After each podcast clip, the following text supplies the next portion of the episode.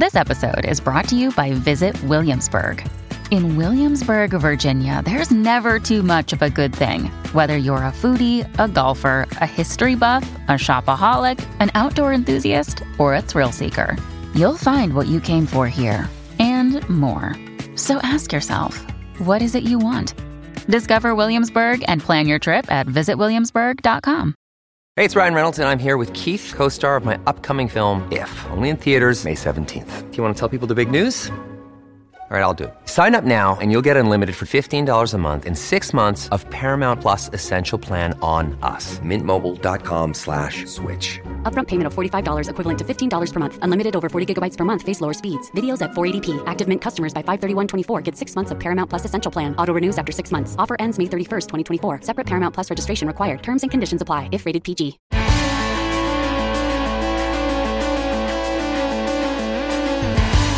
Pod Next. Pod Next. Fala galera, estamos aí para o episódio 141 do Pod Next. Episódio que marca um ano da guerra, invasão, conflito, como você queira chamar, na Ucrânia. Para fazer né, esse apanhado desse um ano, tô eu, JP, e cara, vou te falar, eu tava aqui procurando algum equipamento militar, mas não, não tenho nada. Salve 20, salve JP, aqui é Gustavo Rebelo e assim, andei pensando muito, andei pensando muito e cheguei à conclusão que essa semana é, é, é sobre invasão, né? Então é alienígena, é OVNI, é russo, tá tudo no mesmo balaio. E, bom, para ajudar a gente aqui fazer essa retrospectiva, também um exercício de futurologia com relação aos, né, para onde vai os caminhos da guerra, a gente trouxe o Sandro Teixeira, ele que é professor doutor do programa de pós-graduação em ciências militares do Instituto Meramatos, lá no ECM. Seja bem-vindo ao Podnext, Sandro. Opa, obrigado pela oportunidade, obrigado pelo convite. Fico muito feliz com a oportunidade de poder falar do conflito e estar tá aqui no Podnest com vocês. Vou te falar, o, o, título dele não é pouca coisa não, hein, Gustavo? A comemoração pedir alguém da área, né, Jota? Então, os ouvintes às vezes falam, ah, vocês não trazem ninguém para falar do negócio. Tá aí, estamos trazendo, estamos tentando. É isso aí, vamos embora pro programa então. Bora pro programa, JP.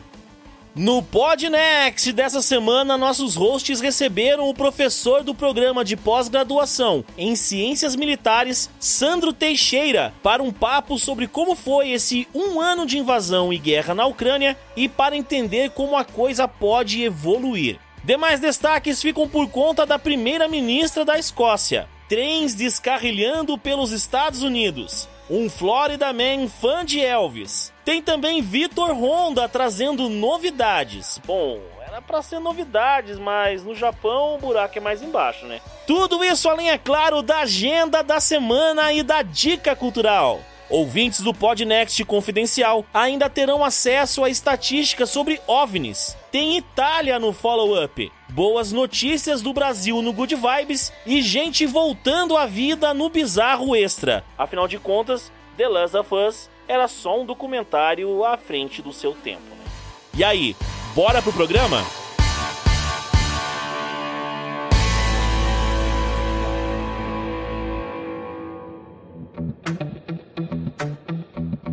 Salve ouvinte do Podnext, aqui é Gustavo Rebelo passando rapidinho só para lembrar você que é assinante do Podnext Confidencial e ainda não migrou para o Substack. Você pode encontrar os links para o Substack nas nossas redes sociais ou simplesmente digitando opodnext.substack.com e lá você vai conseguir assinar o Podnext Confidencial na nossa nova plataforma. Se você preferir outros métodos para assinar, como o PayPal ou mesmo a Pix ou qualquer coisa assim, entre em contato conosco e a gente vai te ajudar. Vamos colocar você para dentro do Substack de um jeito ou de outro, tá certo? E você que não é assinante, fica aí o convite para você conhecer o podnext.com substack.com e lá você vai conhecer todas as vantagens de assinar o Podnext Confidencial e vai conseguir fazer parte do nosso grupo do Telegram. Lembrando que você tem sete dias para experimentar e pode cancelar a hora que você quiser. Valeu, um abraço!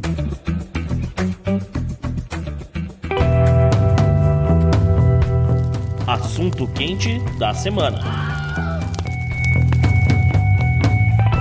Então o negócio é o seguinte, ano passado, há mais ou menos um ano, a gente estava gravando aqui o Podnext e começou a pipocar um monte de notícia sobre a invasão lá na Ucrânia. Agora é hora então, a gente já falou bastante, né? Várias das coisas que a gente vai falar aqui hoje, é, a gente já mencionou ao longo desse um ano, né? Comentamos, fizemos algumas análises. Mas é importante a gente ir lá atrás e fazer esse apanhado todo, colocar tudo numa timeline numa linha de pensamento para a gente entender de fato como que a, as ações aconteceram, como a gente chegou no que está hoje e tentar aí olhar para um pouquinho para frente. Por sinal, os nossos programas mais ouvidos foram sobre a guerra. É lógico, é uma preocupação de todo mundo. Não, eu me lembro muito bem, cara, de moleque. Eu fui criança numa fase em que teve a Guerra das Malvinas, a Guerra do Irã-Iraque, uhum. toda a tensão nuclear da Guerra Civil. E as guerras, cara, era uma preocupação minha desde pequeno. Então, a gente aprende, ao passar dos anos, a gente aprende a conviver com coisas que a gente não gostaria que tivesse acontecendo pelo mundo, mas é, elas não se tornam tornam uma preocupação menor também. A gente só vai lidando com elas. Né? Uhum. Cada uma delas pode ter um desenrolar que leve a consequências que a gente não quer que aconteça. É, essa é verdade. Então, acho que assim, antes de voltar lá pra 2021. O distante 2021? Não, não é aquilo é, lá. Parece que faz tempo pra caceta. É, aconteceu quase nada desde 2021. Então, assim, eu queria saber, de repente, o Sandro, se ele poderia informar alguma coisa com relação a um pouco o contexto, né? De como que os russos, de repente, resolveram colocar lá aqueles 92 mil soldados ali na fronteira com a Ucrânia, ali no final de 2021. E toda essa preocupação com a OTAN, que, que a Ucrânia poderia entrar ou não para a OTAN, etc. Eu não sei se o Sandro teria alguma coisa ali para ajudar a contextualizar isso tudo. Bem, para a gente poder entender o conflito, a gente tem que entender que a importância da Ucrânia para a Rússia é uma importância, um peso enorme na história russa. É, eventos importantíssimos da história russa e da identidade russa ocorreram no que hoje é o território ucraniano. E para os russos, os ucranianos são como se fossem primos. Obviamente que para os ucranianos essa relação não é tão verdadeira, porque por anos e anos de ocupação, domínio e conquista, principalmente durante o Império Russo, depois com a União Soviética, os russos sempre tiveram um papel de conquistadores opressores da Ucrânia. E nem sempre essa relação foi uma relação pacífica.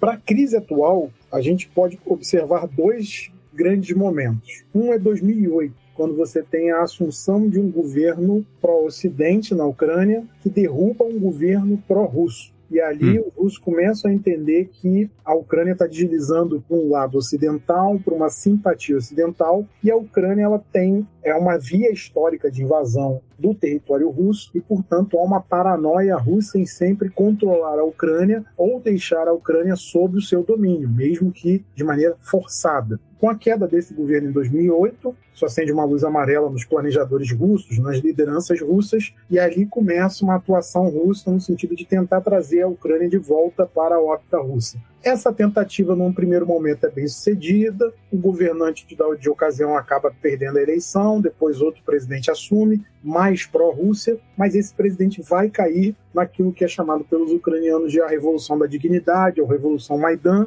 e isso vai causar um cisma, de vez um rompimento entre parte da população que tinha simpatias com a Rússia e parte da população que olhava para a Europa com uma, um modelo de desenvolvimento muito melhor do que aquilo que os russos podiam oferecer. Daí você tem essa cisão e toda uma crise em 2013 que vai levar a 2014 aquele evento que a gente conhece como a anexação da Crimeia. Da Crimeia. Uhum. E o estourar da guerra civil no leste porque é interessante perceber que quando a gente olha como vai estourar a guerra civil no leste, essa guerra civil estoura com populações locais. Muito o, discurso do governo ucraniano é dizer que foram pessoas implantadas por Moscou, mas na verdade, num primeiro momento, muito daqueles que se levantaram contra o governo em Kiev, ou Kiev, como os ucranianos querem que a gente diga agora, né, no idioma deles, uhum. muito desse, muitas dessas pessoas que se levantaram contra o governo no Donbás, ali Luhansk e Donetsk, nesses dois oblasts, nessas duas províncias ou estados, como a gente pode chamar, né, comparando com o Brasil, a grosso modo, a, essas pessoas tinham simpatias pró-Rússia, mas essas pessoas sempre se sentiram muito mais ligadas à Rússia, não só por um sentimento de uh, uma questão étnica, uma identificação étnica, cultural, mas por uma identificação também econômica. Essa região é uma região de indústria pesada e de indústria de armamentos, cujo principal cliente é a Rússia. Então, helicópteros militares eram produzidos ali, blindados eram produzidos ali, sem contar toda a parte de indústria pesada e indústria naval. É que, salvo engano, ali também tem muita indústria química, né? Que é, é um, uma extensão, né? Quando você tem um desenvolvimento muito grande de indústria pesada e siderúrgica, o desenvolvimento óbvio é você ir para a indústria de química e química fina. Então, Isso. esse ali é, era o coração econômico da Ucrânia, mas extremamente ligado à Rússia, porque a Rússia era o principal cliente e mantenedora daquela bonança econômica. Quando a guerra estoura, tudo isso vai por água abaixo. E aí a população daquela área vai culpar muito mais Kiev do que Moscou. Obviamente que o, o, exército ucraniano, a despeito de toda a sua incapacidade em 2014, consegue empurrar os rebeldes, consegue ir impondo algumas derrotas aos rebeldes, até que Moscou decide apoiar mais fortemente os rebeldes pró-Rússia nessas duas províncias, e aí o conflito vai se arrastar. Em, do, em fevereiro de 2015, você vai ter um grande evento que vai, inclusive, gerar a negociação do primeiro acordo de paz de Minsk, que é a Batalha de Debaltsev, que é hum. onde tropas russas, obviamente que sem as identificações, sem as insígnias, vão entrar em território ucraniano apoiando forças rebeldes e vão impor uma severa derrota ao exército ucraniano. Isso vai acender um alerta na OTAN, que vai dizer: os russos estão agindo de uma outra maneira, então agora a gente vai ter que colocar uma coisa mais forte aqui. E aí vai nascer também a missão de treinamento do exército ucraniano, que é a missão de instrutores da OTAN, que durou até janeiro de 2022. E é responsável pela transformação que o exército ucraniano tem. Então, o exército ucraniano ele era um até 2014, um exército que era muito espelhado no russo, como todos os exércitos de repúblicas soviéticas, ex-repúblicas soviéticas.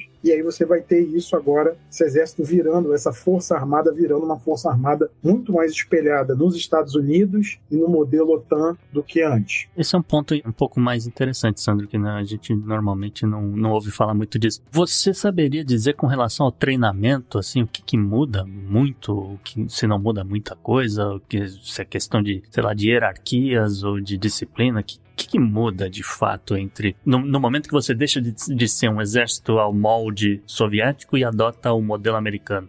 Você tem principalmente uma maior flexibilidade na atuação do soldado. Você deposita muito mais confiança na atuação do soldado porque você o treina muito mais, você o especializa muito mais. Então, um, um grande entrave que o exército russo tem durante essa campanha é um comando extremamente centralizado. Só que, como eles têm problemas de comunicação, o que está acontecendo, e a gente tem visto pelas inúmeras mortes de generais russos no campo, uhum. nas linhas de frente, esses generais têm de se colocar em posições de risco para poder fazer com que suas ordens sejam cumpridas, sejam entendidas e cumpridas, por causa da questão do problema comunicacional. Porque ocorreram coisas do tipo, na primeira fase da campanha, quando a gente tem aquela tentativa russa de uh, colocar forças em todos, em vários pontos da Ucrânia, com uma demonstração de força e muito menos com uma manobra militar clássica, as forças aeroespaciais russas elas atacam várias antenas de celular. E os uhum. russos estavam tentando testar um novo sistema de rádio que utilizava onda de antena de celular. Qual foi uhum. o problema? Os soldados foram com esse sistema para a Ucrânia e o sistema não funcionava. Por quê? Porque todas as torres de celulares tinham sido derrubadas. Aí você via aquela história de um tanque parado aqui, o outro indo no sentido contrário, né? Aquela, o que parecia ser uma grande confusão. É.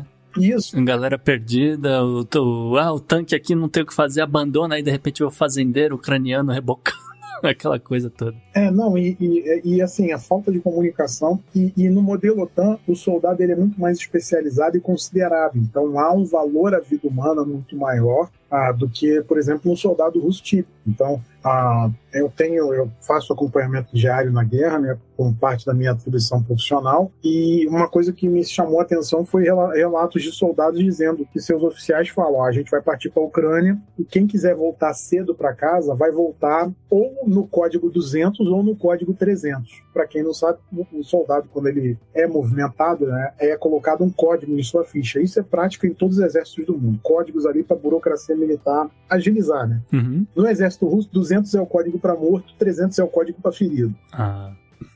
Então já dá Muito bem. Sandro, deixa eu voltar um pouquinho na parte conceitual lá de trás, quando você né, é, é, coloca que a, a, a Rússia, o mesmo União Soviética, sempre teve uma preocupação de invasão por essa área e aí vendo os governos mais pro-Europa e tal, não sei o que se preocupou. Aí, essa catalisação toda que levou ao conflito de, de 2022.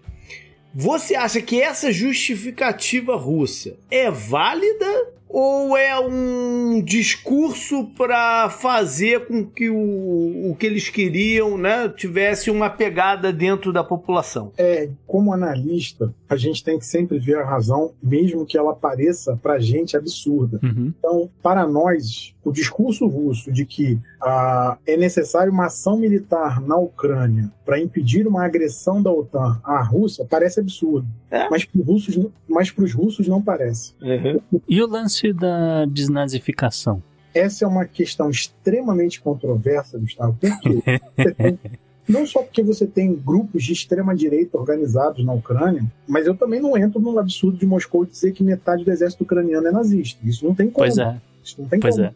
Mas que você tem ali, sim, grupos de extrema-direita. Eu Até vi um documentário no início da guerra, eu vi um documentário feito pelo, pelo famoso e infame Regimento Azov, que é um regimento de uma milícia de extrema-direita, que os Uhum. compraram armas, Uhum. compraram material militar, que estava disponível, é muito fácil comprar material militar no leste europeu, e se tornaram uma das forças mais aguerridas em combate. Ah, talvez por causa da sua motivação ideológica e por aí vai. Então, existem esses grupos, só que são grupos marginais da sociedade. É óbvio que, no contexto de luta contra os russos, o que, que o governo ucraniano fez? Ele foi pegando quem pôde pelo caminho. Uhum. Então, e, e uma força como o Azov, embora seja uma força de extrema direita, ligadas a grupo de extrema direita, com imagética ligada às SS nazistas e por aí Uhum. vai, assim como alguns outros grupos nucleares da extrema direita ucraniana, eu não posso dizer que por causa desse grupo o exército ucraniano é, é neonazi. É, eu acho que essa, é- é- esse argumento entra naquela, naquela condição de que, ah, o que mais eu posso colocar aqui para justificar o que eu tô fazendo? Aí vai, vai listando, né? Tudo que passa pela, pela cabeça. Como, co- como em qualquer ação que tu faz na vida, né? Eu tenho que justificar o que eu faço. Ah, o, o principal é esse aqui, mas o que mais eu posso fazer aqui para dar uma encorpada, né, no negócio? Então é mais por esse lado aí. Eu continuo acreditando que toda a ação é um- uma forma de legitimar a anexação da Crimeia, que foi feita lá em 2014 e que nunca foi concretizada. Né? Nu- Nunca se chegou a um, um- um- a um consenso internacional que aquela região agora é russa. Isso algum dia ia ter que acontecer algo assim, né? Não pode ficar assim todo mundo fingindo que que não que os caras fizeram lá atrás, né? Então é, é, é uma é uma ação para se delimitar de vez quais fronteiras vão ser aonde, né? E Na escalonou. prática é mais ou menos por aí, Sandro? O que acontece? Essa questão do uso do, do- Olha, existem nazistas na Ucrânia nós estamos indo lá retirá-los. Também é um uma utilização do imaginário russo a favor do governo. Sim. Então, o que, que eu estou dizendo com isso? Uma das coisas que tem sido retrabalhada pesadamente pelo governo Putin, desde a assunção do Putin ao poder, desde lá da vinda do Putin em 99, e especialmente após, após 2008, com a ideia de ressurgência da Rússia, a Rússia voltando ao tabuleiro das grandes potências, é um retrabalho em cima da questão da Grande Guerra Patriótica. Uhum. E quem foi o inimigo derrotado na Grande Guerra Patriótica? Nazistas. Nazistas. Então, Uhum. é, é, o, o governo russo, sempre os Silovik no poder, no Kremlin, sempre procuram pintar seus oponentes como nazistas. Inclusive, isso ajuda a explicar um pouco como a propaganda voltada para a massa russa em cima do Alexei Navalny é muito forte. Porque se vocês forem ver alguns discursos do Navalny, quando ele ainda não era uma figura Sim. muito conhecida no Ocidente, são discursos que, ah, digamos, não deixariam, fariam corar muita gente, porque ele Sim. fala Extremamente questionável. Sim, É, você tem razão. é, balear imigrante, expulsar,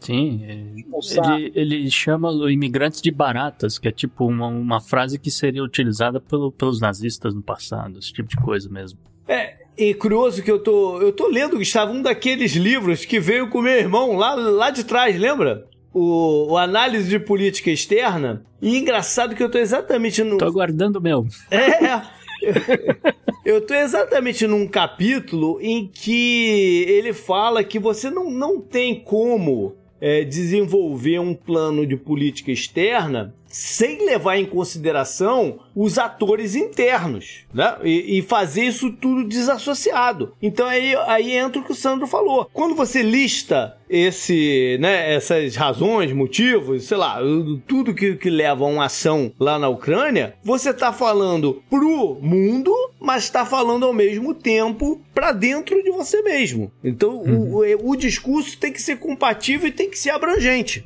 né? Pra, um, pra uma coisa dessa funcionar. É, faz sentido. Vamos, então, acho que a gente meio que já fez aí o prelúdio, JP. Acho uhum. que a uhum. gente pode já começar aqui a avançar, né? Porque, bom, esse programa vai ao ar aí dia 20 de fevereiro, dia, só para lembrar o ouvinte, mais ou menos, né? No dia 21 de fevereiro, só que de 2022, foi quando Putin deu a ordem, né, para as forças russas entrarem na Ucrânia e fez lá todo o reconhecimento uhum. das, das regiões separatistas, que é pró-Rússia e tal, que a gente já citou aqui. Assim que Repub... acaba a Olimpíada de Inverno na China, assim né? Assim que acaba, exatamente, logo depois, né? Então, é, enfim, aí tá aí a, a Rússia apoiando a República Popular de Donetsk e a República Popular de Luhansk e, enfim, né?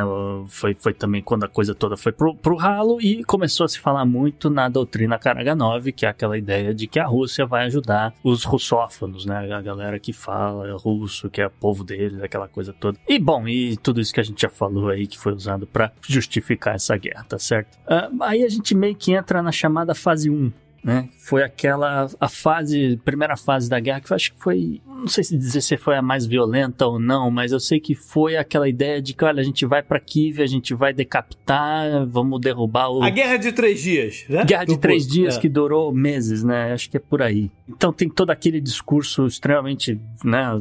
Acho que assustou mais do que qualquer coisa, né? Que, que o Putin fez. Acho que as pessoas se lembram disso. Tem a questão de, vamos dizer, o primeiro início a uh, de ataques à, à, infraestrutura energética da Ucrânia, né? Então, uh, logo no começo, dia 27 de, de fevereiro ainda, o gasoduto de, de Kharkov, que é aquele que entra uh, parte do, do, do, gás russo, né? Porque como a gente falou, tá tão próximo, não sei o quê. É, que eles têm um, um gasoduto próprio ali, é, e aquilo ali já foi pelos ares logo de cara. Mais para frente começam os primeiros ataques à usina nuclear de Zaporizhia, que é, depois vai dar problema, mas a gente deixa para uhum.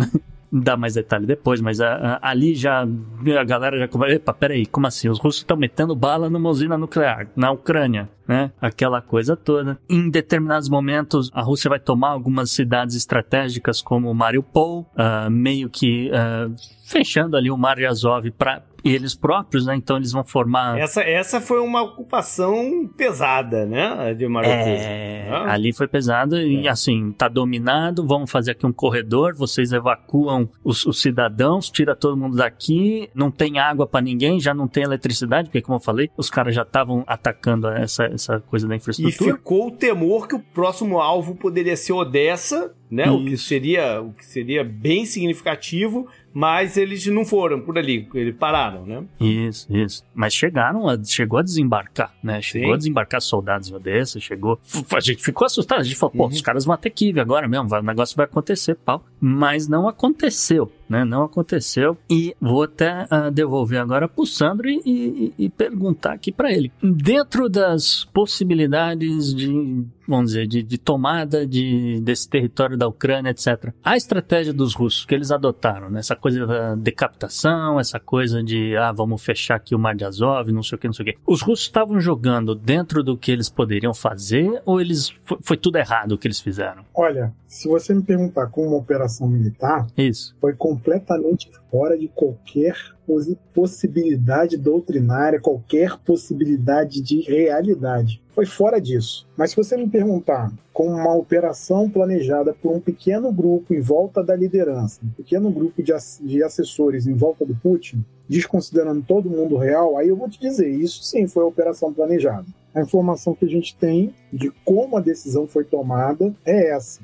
de que foi um processo extremamente opaco, os até generais russos que tinham as missões de realmente entrar em território ucraniano comandando tropas só receberam a ordem duas horas antes do início da invasão, o que se você está planejando uma invasão de um país, se você está planejando entrar em uma cidade em duas horas e você só é. vai informar sua tropa em duas horas, já é algo difícil. Imagina invadir um país. É, né? E assim, isso inclusive ajuda a explicar ah, documentos que foram achados, né, documentos que foram capturados pelos ucranianos e passados para os americanos e para os europeus. Então você tem, por exemplo, uma das unidades paraquedistas que foi envolvida no assalto a, a, a, no assalto aeromóvel ali, aquele aeroporto que era bem próximo a Kiev, que é Rostomel, havia hum. um, um, um dos oficiais tinha uma planilha com a previsão da hora da chegada das unidades blindadas russas para rendê-los. E o intervalo de cada chegada de unidade era de 15 minutos. Completamente irreal. Nem, nem no Waze, amigo. Nem no Waze você vai conseguir botar intervalo de 15 em 15. Nem caminhão da Coca-Cola no Natal você vai conseguir botar 15 em 15. Ô Sandro, a gente viu, cara, no decorrer desse tempo todo, muita mudança no comando militar russo, né? Demissões, né? Promoções e tal. Você acha que a primeira onda de demissão, então, foi um meia-culpa do Putin para falando, puta, como é que eu acreditei nesses caras? não, não acho que foi um meia-culpa. Eu acho que foram bodes de sacrifício. Acho que foram a, a, as vacas do sacrifício ali para tentar justificar o erro estratégico político que foi feito e que vai forçar a mudança da conduta russa em meados de abril, quando eles vão dizer: não, o que interessa agora é o Donbás, retirar as forças ali ao norte de Kharkiv, retirar as forças de Kiev, e aí a coisa mudou de figura. A batalha, o verão, foi a batalha pelo Donbass, que os russos conseguiram dominar parte com muito custo, né? justamente utilizando as velhas táticas da escola russa de poder de fogo pesado, a escola russo-soviética de muita artilharia, muita munição. Eu vou Ou seja, foi uma reversão de curso 90 graus. Muito forte. Uma, uma eu diria 180. 180. Hum. E, assim, com relação a esses ataques à, à, infraestrutura energética, gasoduto e, sei lá, companhia de água, toda, toda essa coisa que muita gente questiona, né? Porque você acaba afetando os civis que não tem nada a ver com a história e estão lá, né? Não, quem conseguiu evacuar, conseguiu. Quem não tem como sair por N motivos, né? Tem, tem familiar doente, é difícil a locomoção, esse tipo de coisa, ou tá no hospital, etc. Muita gente vê isso com uma certa crueldade, mas isso aí é padrão russo, é padrão de guerra, é, era esperado. O que, que diz a, a, a teoria militar, vamos dizer? Bem, isso que você está me perguntando, Gustavo, já tem mais a ver com a fase próxima da fase atual que a gente está, né? Quando ocorre a mudança no comando russo, assume o comando geral da operação o general Sergei Surovkin, que é um general das Forças Aeroespaciais Russas, e agora o Gerasimov, que é o chefe do Estado-Maior russo, está mantendo essa linha. O que, que, é isso, basicamente? Isso é a aplicação da teoria do poder aéreo, onde você vai punir, entre aspas, é uma forma de punir o país adversário atacando a infraestrutura. Então, qual é o objetivo russo ali? O russo não vai ser percebido pelo ucraniano como um libertador, como um amigo ou como um parente. Ele vai ser entendido como um conquistador. Daí tal a resistência ucraniana nesse sentido. Então, qual é a ideia do russo? É gerar uma condição tão insustentável da vida para a população civil que ela pressione o governo pela paz, ou que ela gere ondas e ondas e ondas e ondas de refugiados ucranianos para a Europa, e os russos sabem muito bem, porque eles inclusive financiaram partidos políticos por toda a Europa com plataformas anti-imigração, e eu duvido Sim. que não estejam financiando ainda, Sim. utilizando essa má recepção da imigração ucraniana, porque a imigração é um tema extremamente sensível na Europa um tema extremamente sensível. E a gente, a Ucrânia, antes do conflito, tinha uma população estimada entre 40 a 44 milhões de habitantes. Segundo os dados que a gente tem, Cruz Vermelha, Unicef e por aí vai, Alto Comissariado da ONU para eh, Refugiados, você já tem mais de 10 milhões de ucranianos refugiados que saíram do país, ou seja, um quarto da população do país saiu. Uhum. É, é, muita gente. Isso causa não só um desgaste enorme na, na, na, infraestrutura do país, porque são pessoas que estão se movimentando por estradas, por linhas de trem, por coisas assim. Isso também afeta a campanha militar ucraniana, mas e também afeta porque tira pessoas ali, provavelmente estão saindo homens saudáveis que poderiam ser mobilizados como soldados para lutarem contra os russos. Então a ideia do russo é causar um efeito catastrófico que force cada vez mais o Estado ucraniano a paralisar. Então, hoje, o Estado ucraniano, por exemplo, opera com 20% da energia que ele operava pré-guerra, porque os russos estão conseguindo destruir boa parte da infraestrutura energética da Ucrânia, da infraestrutura de água da Ucrânia. E eles dominam Zaporizhia. Zaporizhia tem um efeito para a Ucrânia parecido com o que Itaipu tem para o Brasil, uma grande usina geradora de energia. O domínio por parte dos russos gera um problema enorme, porque ali os ucranianos perderam a, a muita energia que podia ser gerada. Bom, então, é, já que, né, como você mencionou, a gente está meio que saindo dessa fase 1, entrando na fase 2, só para situar aqui na timeline, JP, uhum. essa, essa, fase 2 é o período que eles chamam que vai ali de mais ou menos uh, no começo de abril até 11 de setembro uh, de 2022, uhum. Quando aí começa de fato algumas contraofensivas da Ucrânia, tá? Mas a gente chega lá. Acho que antes disso a gente precisa citar umas datas importantes.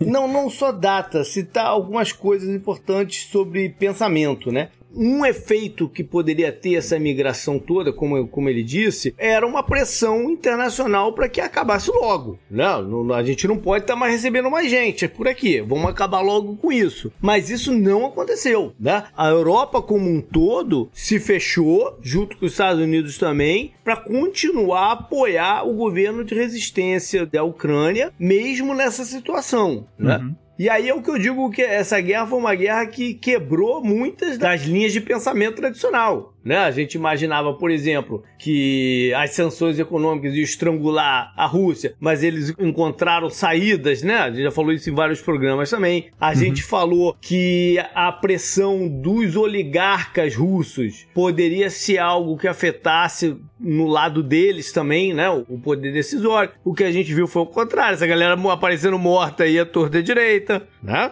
Essa fase inicial mostrou uma coisa muito engraçada, que a gente tinha uma imagem do exército russo, dos russos, como aqueles caras de alta eficiência. Não, Sim. não vai brincar com o exército russo, não? E, e, o que a gente viu foi essa um monte de trapalhada que eles fizeram no, no começo. Uma parada meio George Constança, né? Do Seinfeld, que você mantém aquela cara de mal, aquela cara de sério, e você acha que os caras são bons mesmo. Mas aí você uhum. viu que a parada não é bem assim. Né? Sim.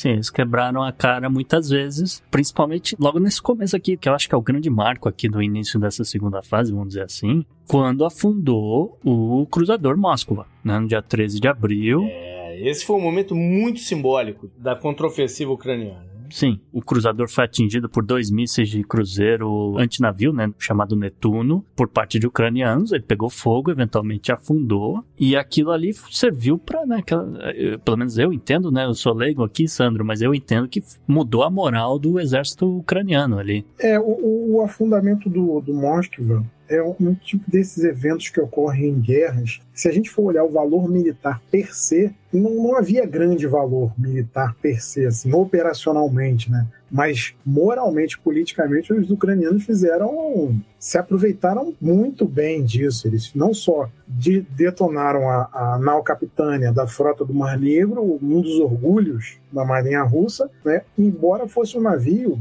que para vocês terem uma ideia de como ele era antigo e não modernizado, ele não tinha a capacidade de se defender do, do, dos mísseis Netuno. Não tinha. Toda aquela coisa de mau tempo, de coisa, de drone. Não, ele não tinha. Podia ser atirado Netuno contra ele com céu de brigadeiro e mar de almirante, ele não teria como escapar o estrago político que isso gerou para Moscou foi enorme, foi enorme. Caiu o comandante da frota do Mar Negro, caiu o, o almirante que comandava a força naval sediada em Sebastopol, e os ucranianos fizeram milhares de memes. Então, agora eu vi recentemente no Museu, da, no Museu de Ciências de Kiev, você tem lá um, uma atração que você aperta o botão, é o Moskva, ele vai e afunda.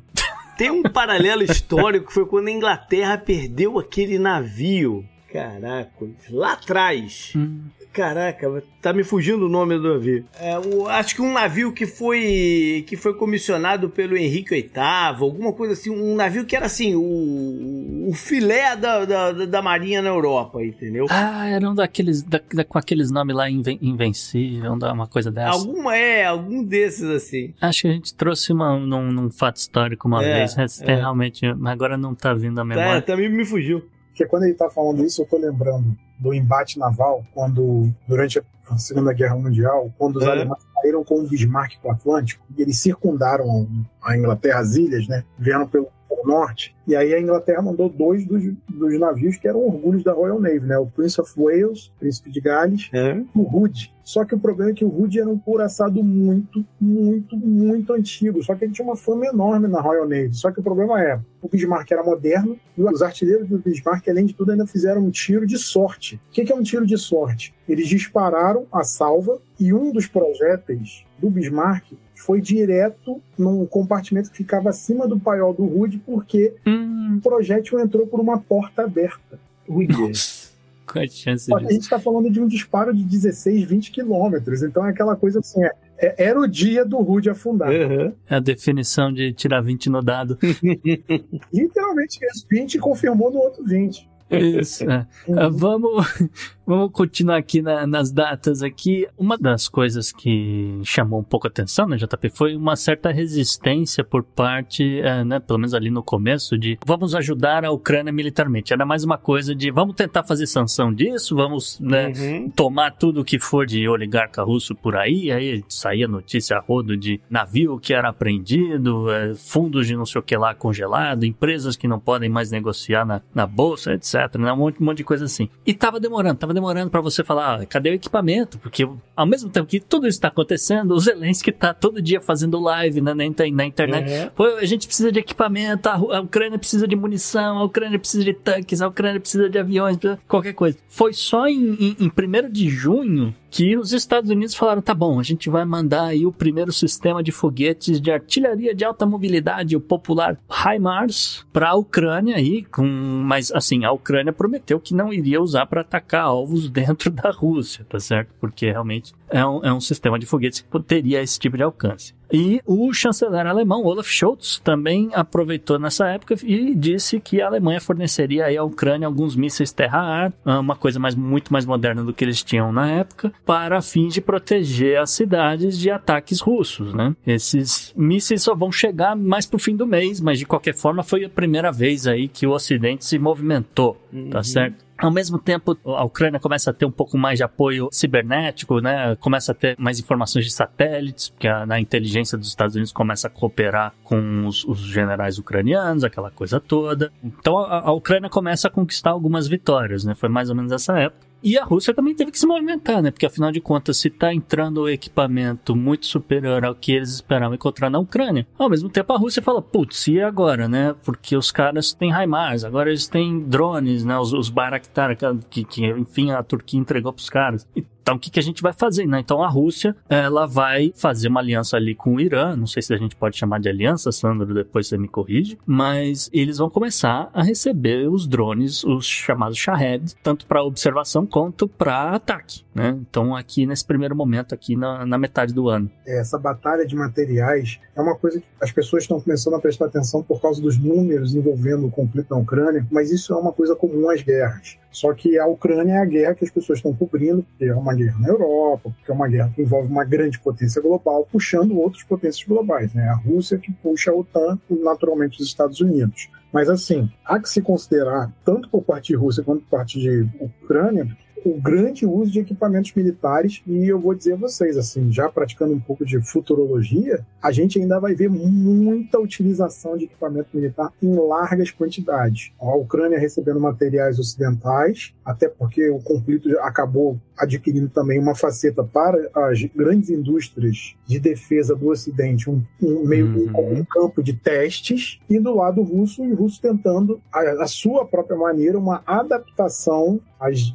dificuldades no campo de batalha contra os ucranianos, se valendo do melhor da que a tecnologia ocidental pode dispor. Então, a utilização dos Shahid, né, dos drones mártires iranianos, é um pouco nesse sentido. Então, esses drones têm uma ideia de serem munições vagantes, né, Uhum. munições que ficam voando, escolhendo o alvo, e aí, depois de designado o alvo, elas vão e fazem o ataque e, e são consumidas nisso. Mas há que se considerar que esse tipo de drone é barato, não é um- uma tecnologia apenas utilizada pelo Irã. Israel também utiliza muito esse tipo de tecnologia, já realizou uma série de operações com esse tipo de tecnologia, uma onda de drones, uma onda, um enxame de drones com essa capacidade suicida, que ele vem e faz o uso da, da sua carga ogival, né, da sua seu armamento para produzir danos. Então, isso está forçando com que os ucranianos tenham que adquirir novos meios de proteção antiaérea. Então, é uma coisa que eles têm pedido, mas que ah, não tem sido muito percebido pela imprensa, porque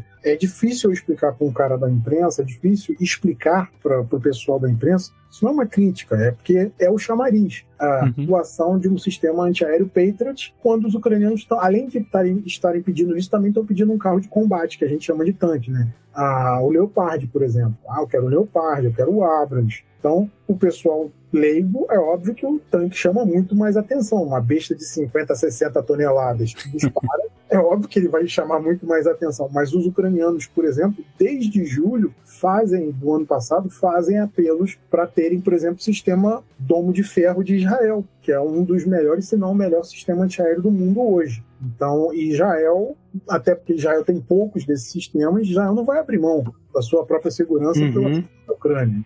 Já que a gente entrou nessa área aí, Sandro, eu lembro que nessa época a gente tava, né, Gustavo, especulando aqui no programa e pensando, cara, não tá uma sensação que essa guerra deveria ser um pouco mais tecnológica do que tá rolando? É. E aí fica a questão, todo esse equipamento, todas essas coisas, estão de acordo com a tecnologia que o mundo estava esperando e sabia que existia ou ficou realmente aquém? É no sentido de que assim, a gente acompanha pelo que sai na mídia. Então, se não, não tá aparecendo na mídia, a gente é ignorante do que pode estar tá acontecendo, uhum. entendeu? Então, mas a sensação era que, bom, eles são os russos, eles são os caras de cyberataques, né? E tal, é. não sei o quê. Cadê os ataques? Cadê? Cadê? Né? É. Então, acho que é meio que isso que o JP está é se referindo.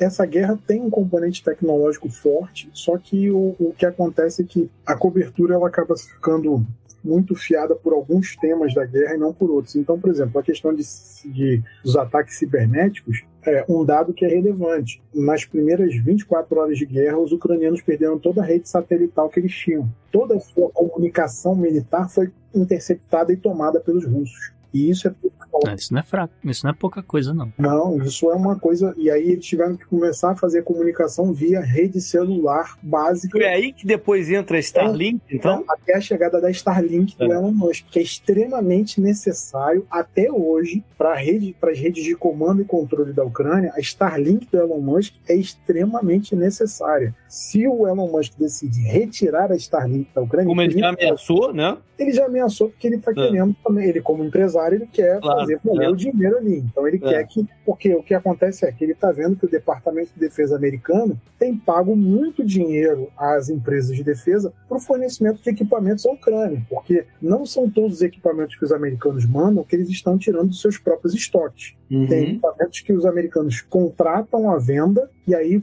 a ordem de, de entrega é na Polônia, numa base que fica uh, em Przemyśl, que é mais ou menos a 20, 40 quilômetros da fronteira com a Ucrânia. E dali, nessa base, ucranianos pegam o material e levam para a Ucrânia. Então, há sim o uso de tecnologia. Houve até um artigo bem interessante que eu li há algum tempo atrás, porque parte das capacidades tecnológicas russas foram negadas não por capacidades convencionais ucranianas, mas pela Microsoft, uhum. pela HP, pela Apple. Hum, porque queriam vender o sistema deles, provavelmente. Então, na verdade, a gente está tendo um enfrentamento dos russos não só contra militares ucranianos, mas contra o pessoal de segurança dessas grandes empresas das big tech.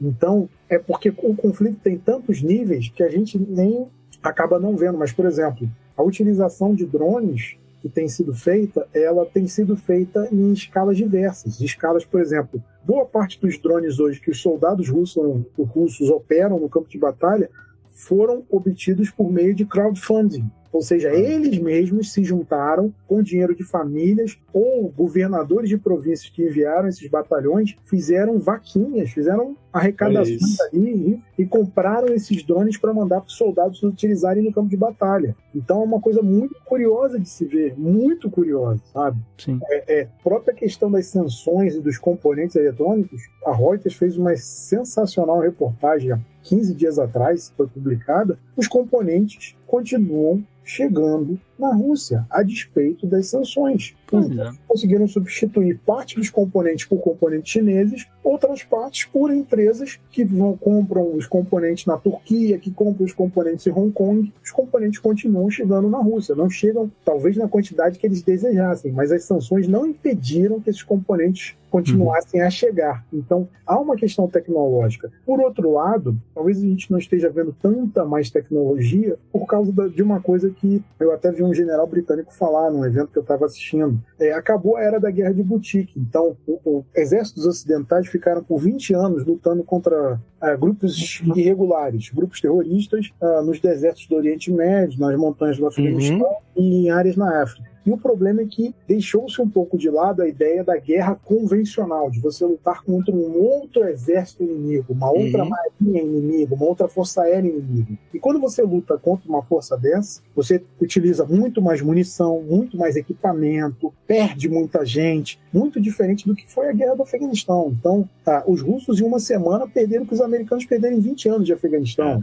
Então, é, por baixo, assim, que a gente tem de estimativas que podem ser consideradas sérias. Os ucranianos também. Então, é uma coisa de, é, é uma é uma não há no Ocidente talvez uma dimensão real, a não ser em quem está acompanhando muito conflito, do, da montanha de material que está tendo que se deslocar para a Ucrânia uhum. para ela poder manter a luta contra a Rússia. E que se considerar que os russos são autossuficientes em produção de vários materiais militares. Uhum. Então, por exemplo, a Rússia produz sozinha mais carros de combate que boa parte do mundo.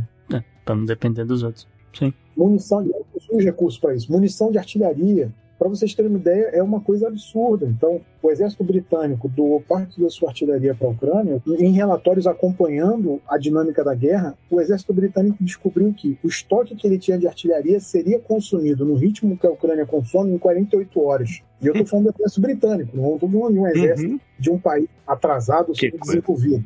É, bom, então a, fase 2 vai, vai continuar nesse negócio, essa trocação aí de, de, de drones para cá e tiros para lá, etc. Mas a Ucrânia começa a reagir até que chegamos em setembro e os russos iniciam aí um recuo, começa a reagrupar, a substituição do, do exército, aquela coisa toda, né? trocas baixas por, por soldados que ainda não entraram, tará, tará. foi mais ou menos isso que acaba aí essa segunda fase. Agora, a fase 3, ela vai começar justamente aí do meio para o fim de setembro e ela vai até o dia 9 de novembro, aí, quando as tropas ucranianas retomam Kherson. Novamente, em setembro, o Putin vai fazer um outro discurso, e esse discurso é simbólico, JP, porque se você se lembrar, foi aquele discurso que ele, ele meio que autoriza uma mobilização parcial, né? Foi o que ele uhum. disse, né? Que a ideia de que, olha, então estamos ativando aí 300 mil reservistas. O draft. É, ainda, acho que ainda não foi o, o, o draft obrigatório, acho que ainda estavam puxando os reservistas, porque realmente é. A Rússia tem, tem, tem muito. Mas foi o caminhamento para ele. É, tá, tá, tá caminhando para isso, né? Ainda não chegamos lá ainda, mas é, é tá, tá caminhando para ser isso. A coisa compulsória, todo um alistamento, completou 18 anos, tá dentro do exército praticamente. Enfim, aí o, o, o ministro da defesa, né, o general uh, Sergei Shoigu, vai lá anunciar, olha, estamos ativando aí 300 mil reservistas. A gente vê imagens de russos indo embora, né, da, da Rússia, tentando entrar na Finlândia, tentando entrar na, na Geórgia, uhum. etc., para não entrar na guerra. Essa época também acontecem os, os referendos, né? Que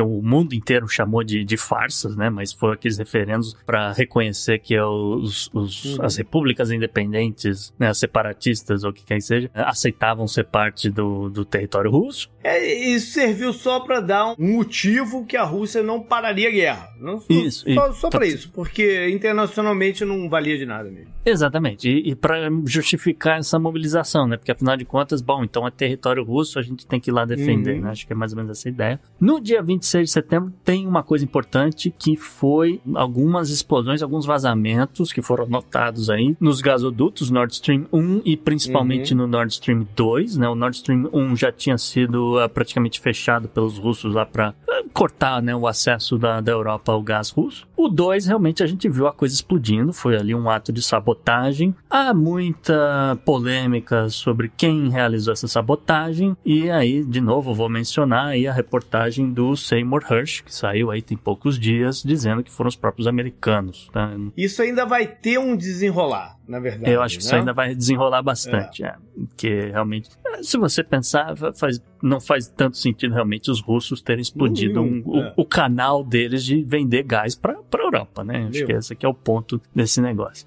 Ah, tem lá todo aquele lance do, do assassinato da Dária Dugina, ah, tem a explosão da ponte da Crimeia, Que o Putin até foi lá, ver, a Foi, é. ponte e tal. Uhum. Enfim, a, a fase 3 ela vai ah, meio que se encerrar, como eu falei, lá para novembro, mas ainda assim. Mas eu tenho uma pergunta pro Sandro relativo à fase 3, pra gente não, não passar. Uhum. Eu lembro que a gente fez um programa mais ou menos nessa época aqui, porque bateu uma certa preocupação sobre o uso de armas táticas nucleares nessa fase. É verdade. Por que que isso não rolou, Sandro? pelo cálculo, acho que feito tanto pelos ocidentais quanto pelos russos, sobre o emprego de uma arma nuclear. O emprego de uma arma nuclear, eu acho que a OTAN deixou bem claro que o emprego de uma arma nuclear tática na Ucrânia era uma linha vermelha que a Rússia não podia cruzar. Por outro lado, essa ameaça russa do uso de uma arma nuclear tática,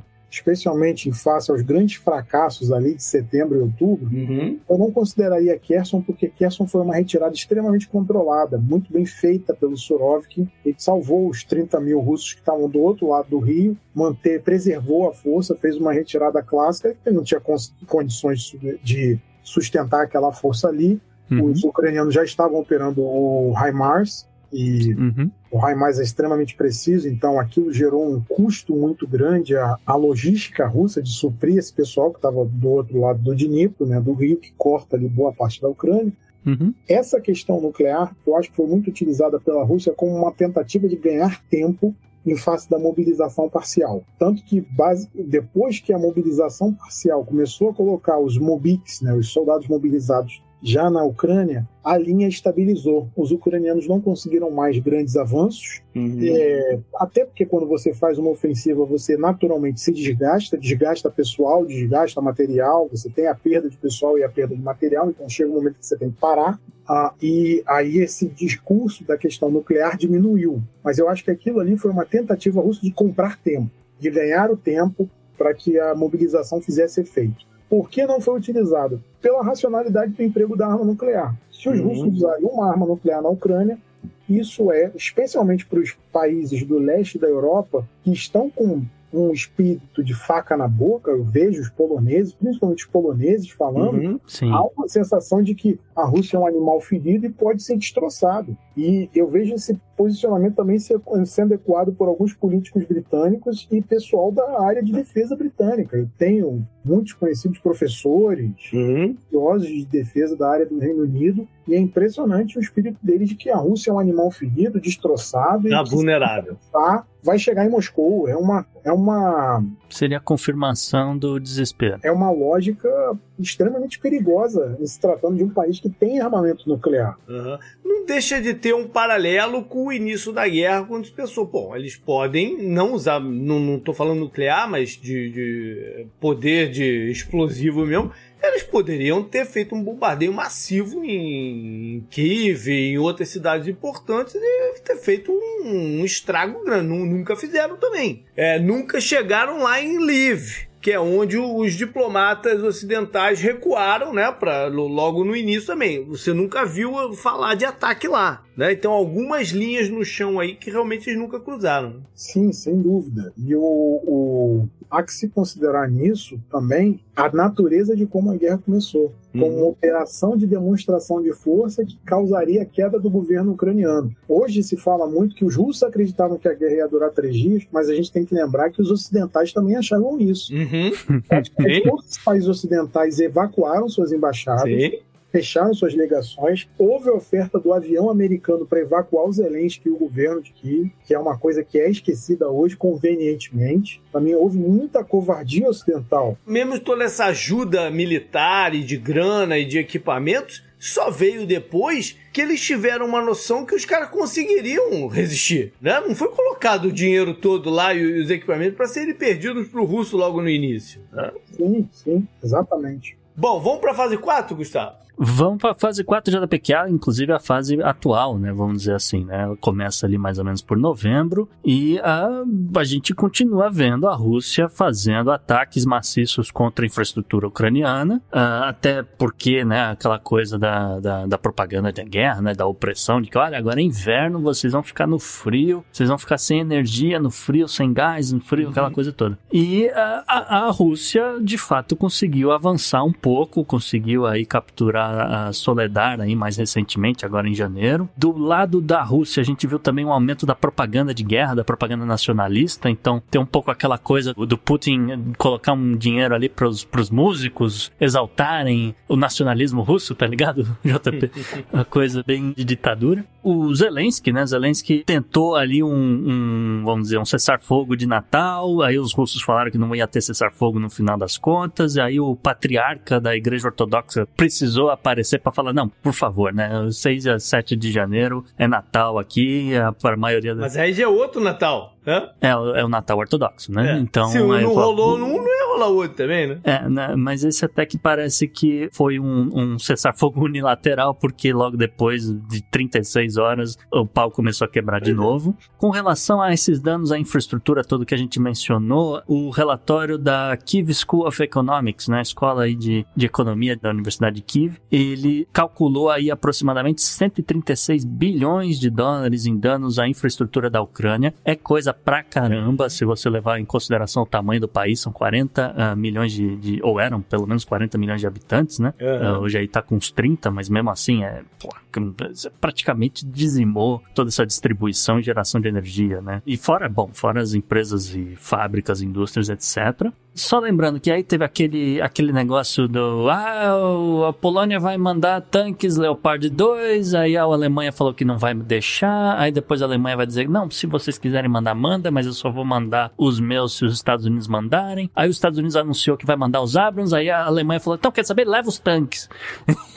teve todo esse imbróglio que acho que no final das contas é, só serviu para a gente questionar de fato a, a liderança da Alemanha né, na, nessa guerra, porque uh, os, os, outros países passaram por cima dela, né? Então eu acho eu que pesou bastante contra o governo do, do Olaf Scholz, tanto que a gente viu aí o que aconteceu na, na eleição regional de Berlim, hum. é, que é assunto para outro dia, né? Não vou entrar nisso aqui agora. Um, e uh, mais recentemente a gente teve informação aqui do Wall Street Journal que informou que a Rússia e o Irã é, conseguiram de fato chegar a um acordo para a fabricação aí de, de drones, os, os Shahid, que eles chamam de Shahid 136 aprimorado, vai, parece que vão inaugurar a fábrica em, em Yelabuga, não sei o timeline disso aí acontecer, mas foi a informação que saiu no jornal, e que já haveria aí uma compra de pelo menos 6 mil drones para já levar para a guerra. Uhum. E a mais recente aqui, essa semana que a gente está gravando, os primeiros tanques uh, Leopard 2 chegaram na Ucrânia e a galera né, de, de infantaria, etc., está sendo treinada no uso dos tanques.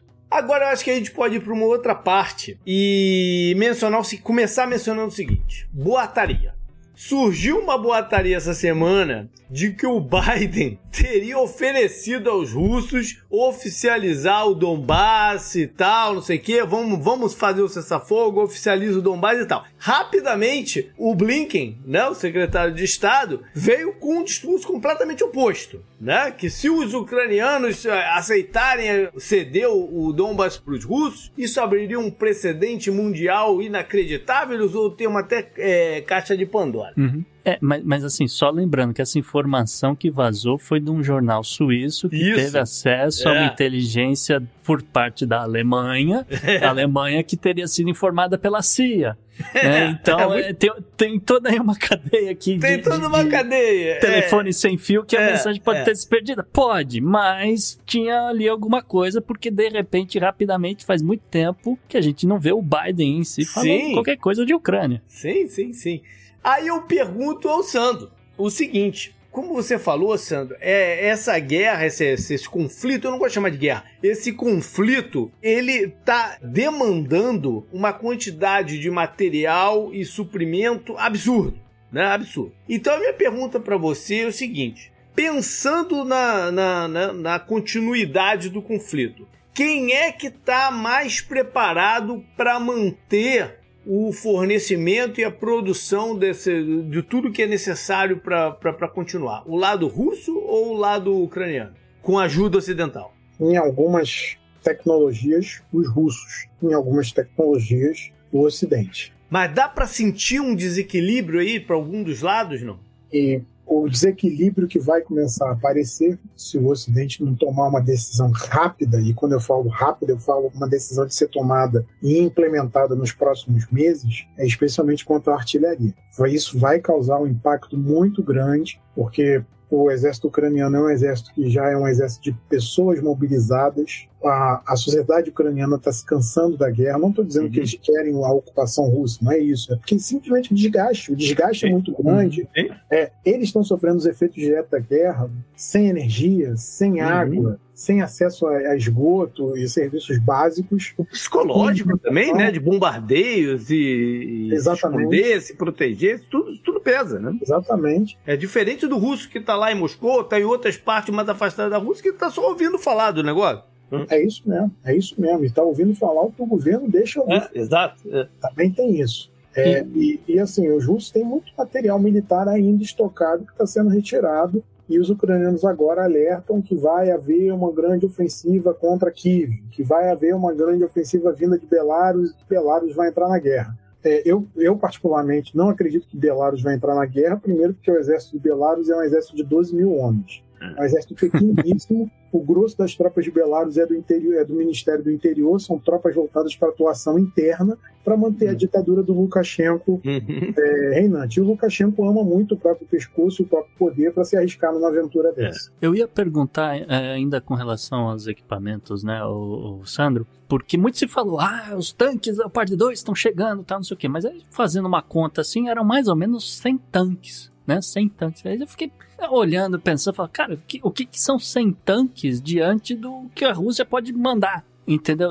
É isso, é isso que vai resolver a guerra, né? Fiquei pensando nisso. Não sei se você tem uma opinião com relação a isso. Eu, eu, eu, tenho uma certa irritação que toda vez que aparece alguma coisa, os ucranianos, eles, como eles trabalham muito a propaganda pelo lado sentimental também, é, eles procuram convencer o Ocidente de dar as armas e os materiais a eles. Agora, eles, não, pedem, eles não pedem 100 tanques eles pedem mil. Então, quando o Ocidente fala, vou mandar 100 tanques, aí a imprensa ocidental, não, isso vai mudar. Se vocês forem olhar, toda hora tinha uma arma ocidental que ia mudar o curso da guerra, né? Primeiro os canhões de artilharia, depois foi o, o HIMARS, depois foi. E, por aí vai. Os tanques portugueses, os tanques aí, portugueses que foram lá. Agora, mal, mal recebeu o ok dos tanques, agora o Zelensky já está atacando com caça. Não, agora eu quero caça. É, assim, falou dos F-16, é. O problema é o seguinte, há, há um cálculo ocidental de ah, eu tenho que mandar esse material, mas o problema é, todo mundo fala, não, vamos fazer, pobre Alemanha, mas se você for ver, qual carro de combate chegou na Ucrânia, desses que uhum. foram prometidos até o momento? Nenhum, nenhum. Então a gente também tem que tomar cuidado com o abismo que está aparecendo entre as declarações e intenções e as realizações. É. é óbvio que a primeira visita do Zelensky fora da Ucrânia, quando desde que a guerra começou, foi aos Estados Unidos, não foi à toa. É porque os americanos prometem e entregam. Os europeus estão prometendo, então ah, vamos entregar, vamos ver, vamos pensar e não está chegando, não está chegando. Isso. E a gente já falou do Belarus, agora eu vou mudar um pouco de assunto. Eu, é, recentemente, né, a gente viu a presidenta da, da Moldávia, né, a Maia Sandu, ela falou: olha, vão tentar um golpe de Estado aqui e né, vão, de, vão tentar derrubar a minha cadeira, vão botar um, um, presidente fantoche e a Moldávia vai ser invadida pelos russos, né? Aquela, tem toda aquela coisa da é, Essa foi uma conversa etc. que também teve alguns meses atrás e depois esfriou, né? É que agora tá quente, é, né? É, e é. tanto que a, a primeira-ministra da, da, da, Moldávia já renunciou, colocaram o, o ministro do interior, cujo nome me foge fugiu agora, mas enfim. É, Sandro, você sabe alguma coisa aí? Nesse exato momento, é, compensa para os russos abrir um outro front? É, o, que, o, o, quanto disso é verdade? Né? Acho que essa que é a dúvida. Ou, enfim. É, a questão da Moldávia é, é, eu acho que assim é muito da política local tentando resolver problemas locais com apoio de atores de fora. Então, você tem uma entre aspas, né? Por favor, entre aspas, uma missão de paz russa na Transnistria, uhum. com soldados da paz russos na Transnistria. Por favor, eu entendo isso com muitas aspas. Sim que, pela força que possui ali desde 1991, é capaz de colocar o exército da Moldávia as forças da Moldávia no bolso. E isso sempre foi uma pedra no sapato de vários governos da Moldávia. Enquanto a Ucrânia ficou na órbita russa, isso nunca foi um grande problema, porque o governo entendia que aqueles russos eram parte da paisagem. O que, que vai fazer? Não tem como tirar. É. Não tem como tirar, é parte da paisagem. Fazer uma ilha ali, né? Fazer uma ilha ali do, longe do, do, do, do território. É. Só que agora, com a Ucrânia totalmente apoiada pelo Ocidente, a Moldávia está querendo algum apoio. E está uhum. tentando algum apoio que possa permitir, inclusive, a expulsão desses soldados russos da área. O que ela quer, então, que essa conversa entre na negociação final, né? Que esse item também se, entre no bolo aí da negociação do cessar-fogo. Sim, sim. É. Porque a Moldávia é um estado com uma soberania é. extremamente limitada, não só por causa de vizinhos grandes, mas por causa da sua própria fraqueza. E essa presença militar russa ali, que protege uma região de é, minoria, minoria em face à população da Moldávia de minoria russa, é que essa, essa presença de tropas russas ali é, garante essa minoria continuar existindo, garante essa minoria de não ser absorvida pela população da Moldávia ou mesmo expulsa. Então, uhum. isso é um foco de tensão que vai levar algum tempo para resolver. Ela está uhum. tentando, a, a primeira-ministra, a manobra dela foi tentar forçar uma ação da União Europeia, tanto que ela fez o discurso, que vocês muito bem falaram, uhum. e ela falou: é preciso que a União Europeia é, é, entenda que não pode haver soldados invasores em países, seu, em países da Europa. Uhum. Ela está tentando uma ação mais contundente da UE em relação a essa presença russa ali. Agora, será que é possível e, e efetivo em matéria de europeia? Eu, eu, tenho meu, eu tenho meus pés atrás. O meu feeling é muito similar, né? Essa coisa de, olha, pode acontecer um golpe de Estado na Moldávia a qualquer momento. É muito aquele momento da guerra que a gente viu, ah, o, o relatório da CIA que foi vazado tá dizendo que eles vão usar é, arma tática, ah, ou que eles podem usar armas químicas, ou que eles podem usar não sei o quê. Lembra que teve esse, esse momento de, de terrorismo, vamos dizer assim? É todo dia, todo dia. Ah, o fulano confirmou que vai ter é, o uso de arma de não sei o que na, de fósforo lá na, na, na Ucrânia, que não sei o que lá. Pô, ficou, ficou no ar, né? Ninguém é, viu nada. É Sandro, a gente não pode fechar esse programa sem eu te fazer uma pergunta. O que, que você pensa sobre a questão brasileira em relação ao conflito, porque veio a notícia recente de que, assim como o governo anterior, o novo governo não vai fornecer material, suprimento e tal. Você acha que essa decisão é a, é a mais acertada? A tradição política brasileira de política externa defende a resolução dos conflitos por meios diplomáticos, pelo meio do diálogo. Uhum. O Brasil está agora tomando uma iniciativa de propor um grupo de países que possa estabelecer um diálogo entre russos e ucranianos. É, é um diálogo que os ucranianos podem acreditar em nós, embora eu acho que os ucranianos estão com um certo ego inflado pelos Estados uhum. Unidos porque eles acham que podem chegar e pedir aos países as coisas e pedir que no governo anterior houve um problema diplomático envolvendo o embaixador da Ucrânia que pediu a expulsão do embaixador da Rússia do Brasil. Hum. E é, por outro lado, o Brasil é um país que os russos podem acreditar, porque uhum. afinal todas as nossas tratativas com os russos nós cumprimos o nosso lado e eles o deles. Então uhum. isso é uma coisa que é muito pesada na tradição de política externa russa. É, e eles até louvam os presidentes americanos que tinham essa característica de falou que vai fazer, fez. Então, prometeu e cumpriu. Então, uhum. acho que é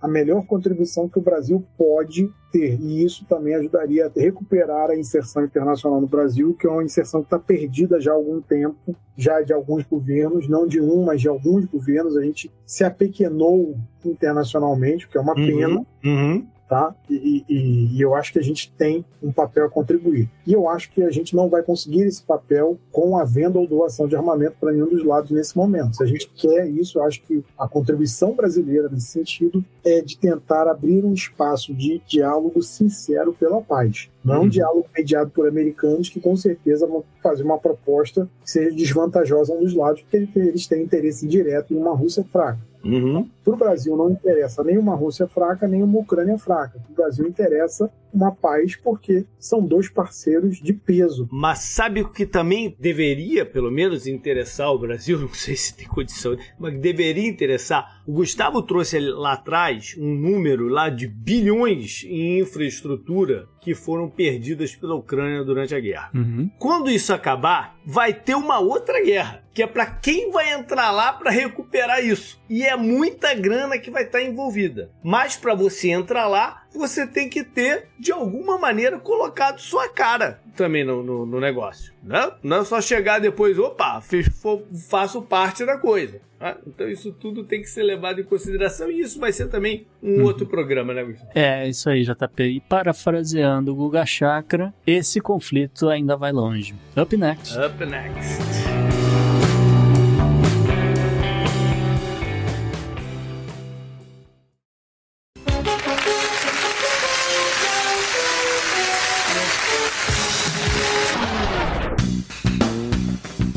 Personagem da semana vem da Escócia, mas não é whisky.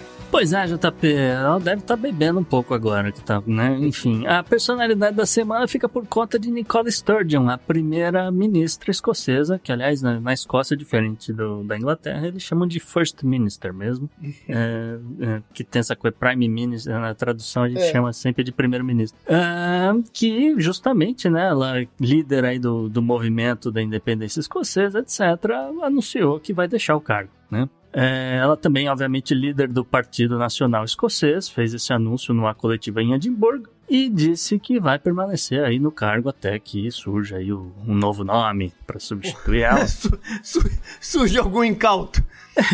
É, é, é naquele lance do, da substituição da, da moça que perdeu pra alface, né? Então a gente não fala mais o nome dela. Liz Truss. Não, mentira. Olha só, é, segundo Sturgeon, é, tinha chegado a hora de renunciar. Essa foi a decisão certa para ela, para seu partido e para o país, né? Então, aí no discurso dela foi, foi até forte tal, de despedida, aquela coisa. Mas o fato é que a Nicola Sturgeon vinha enfrentando aí tensões crescentes com o governo do, do Reino Unido, né? Com a galera em Londres, ah, principalmente com esse lance da independência escocesa ah, e também com a decisão de, de Westminster de bloquear aí uma, uma lei escocesa destinada a permitir que pessoas trans na Escócia mudassem seu gênero legal sem a necessidade de um diagnóstico médico, era só ir lá trocar e etc, né? E isso foi agravado recentemente, não sei se o JP sabe, mas é, um, um homem, né, ele foi condenado por estupro de duas mulheres, mas na hora de passar a sentença ele avisou o juiz que agora ele se identificava como uma mulher trans. E aí o, o juiz lá na, na Escócia mandou o cara para uma penitenciária feminina.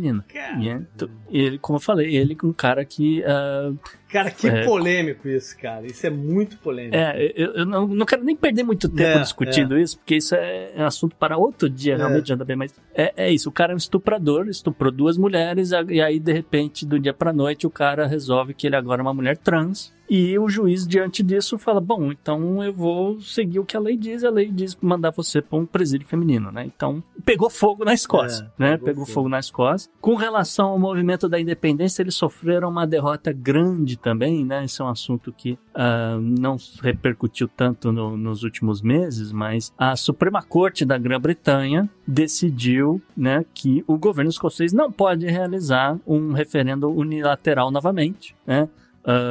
Ou- a não ser que o, o, o parlamento do Reino Unido de fato aprove, né? E ainda ameaçou voltar com a prima noite. Ah, é, não. Eu tenho certeza que ainda tem um. e, e- e ainda. É, enfim, né?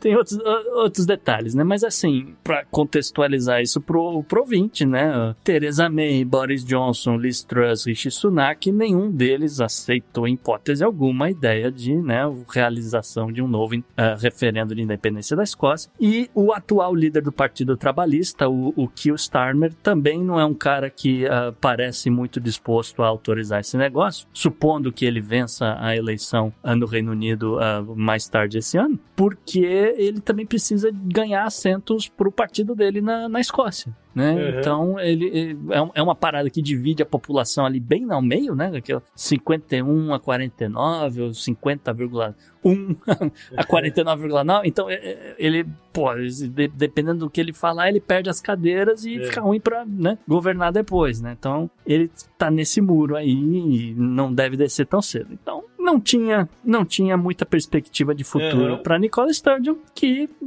né, basicamente disse aí que espera que o seu sucessor seja alguém que não esteja sujeito a essas mesmas opiniões polarizadas, sejam elas justas ou injustas, ah, como as que ela enfrentou aí no final do seu governo.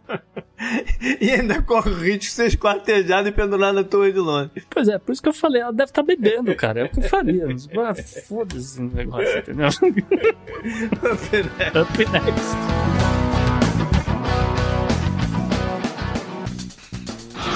Pela união dos seus poderes, eu sou o Capitão Planeta!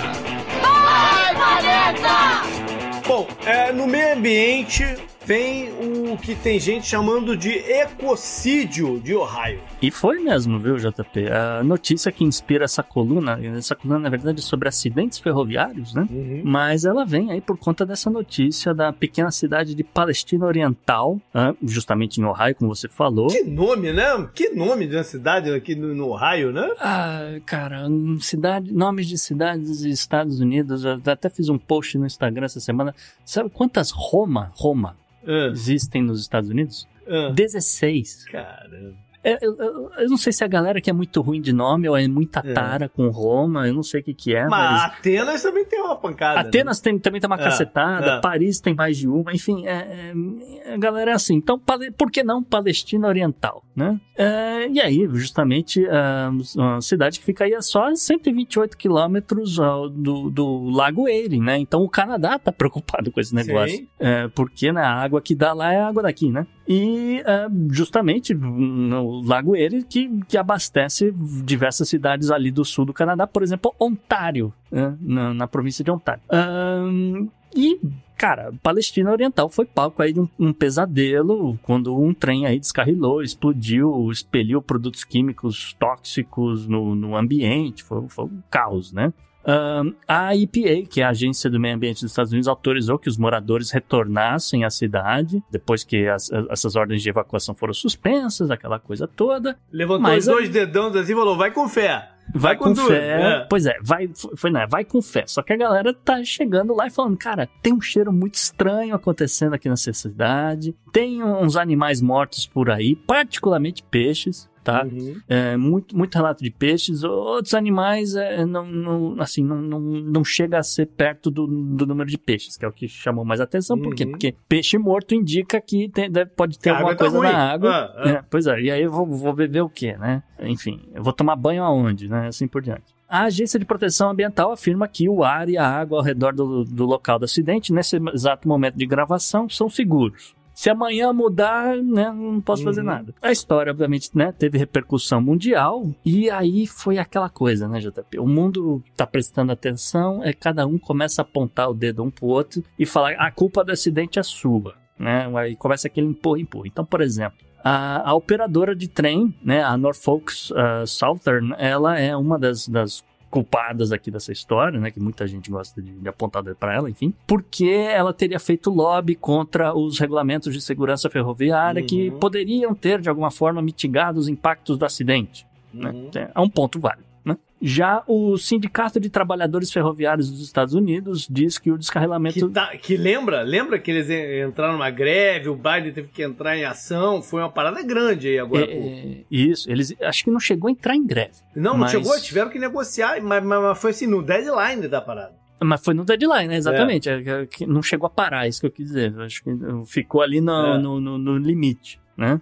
Bom, o sindicato diz que o descarrilamento desse trem expõe aí as falhas sistêmicas em um sistema ferroviário que é movido pelo lucro, não pela segurança, ah, que isso é uma coisa que tem se repetido aí nos últimos 10 anos, que as transportadoras aumentaram o, o- o- número de vagões e a tonelagem do- de um trem médio e que eh, também reduziram aí a manutenção e a inspeção desses vagões. Eh, também parece que é um ponto válido, mas aí eu não sei o relatório né, para avaliar ou não esse negócio. Eu só estou repetindo aqui o que, que a galera andou Uhum. falando, tá?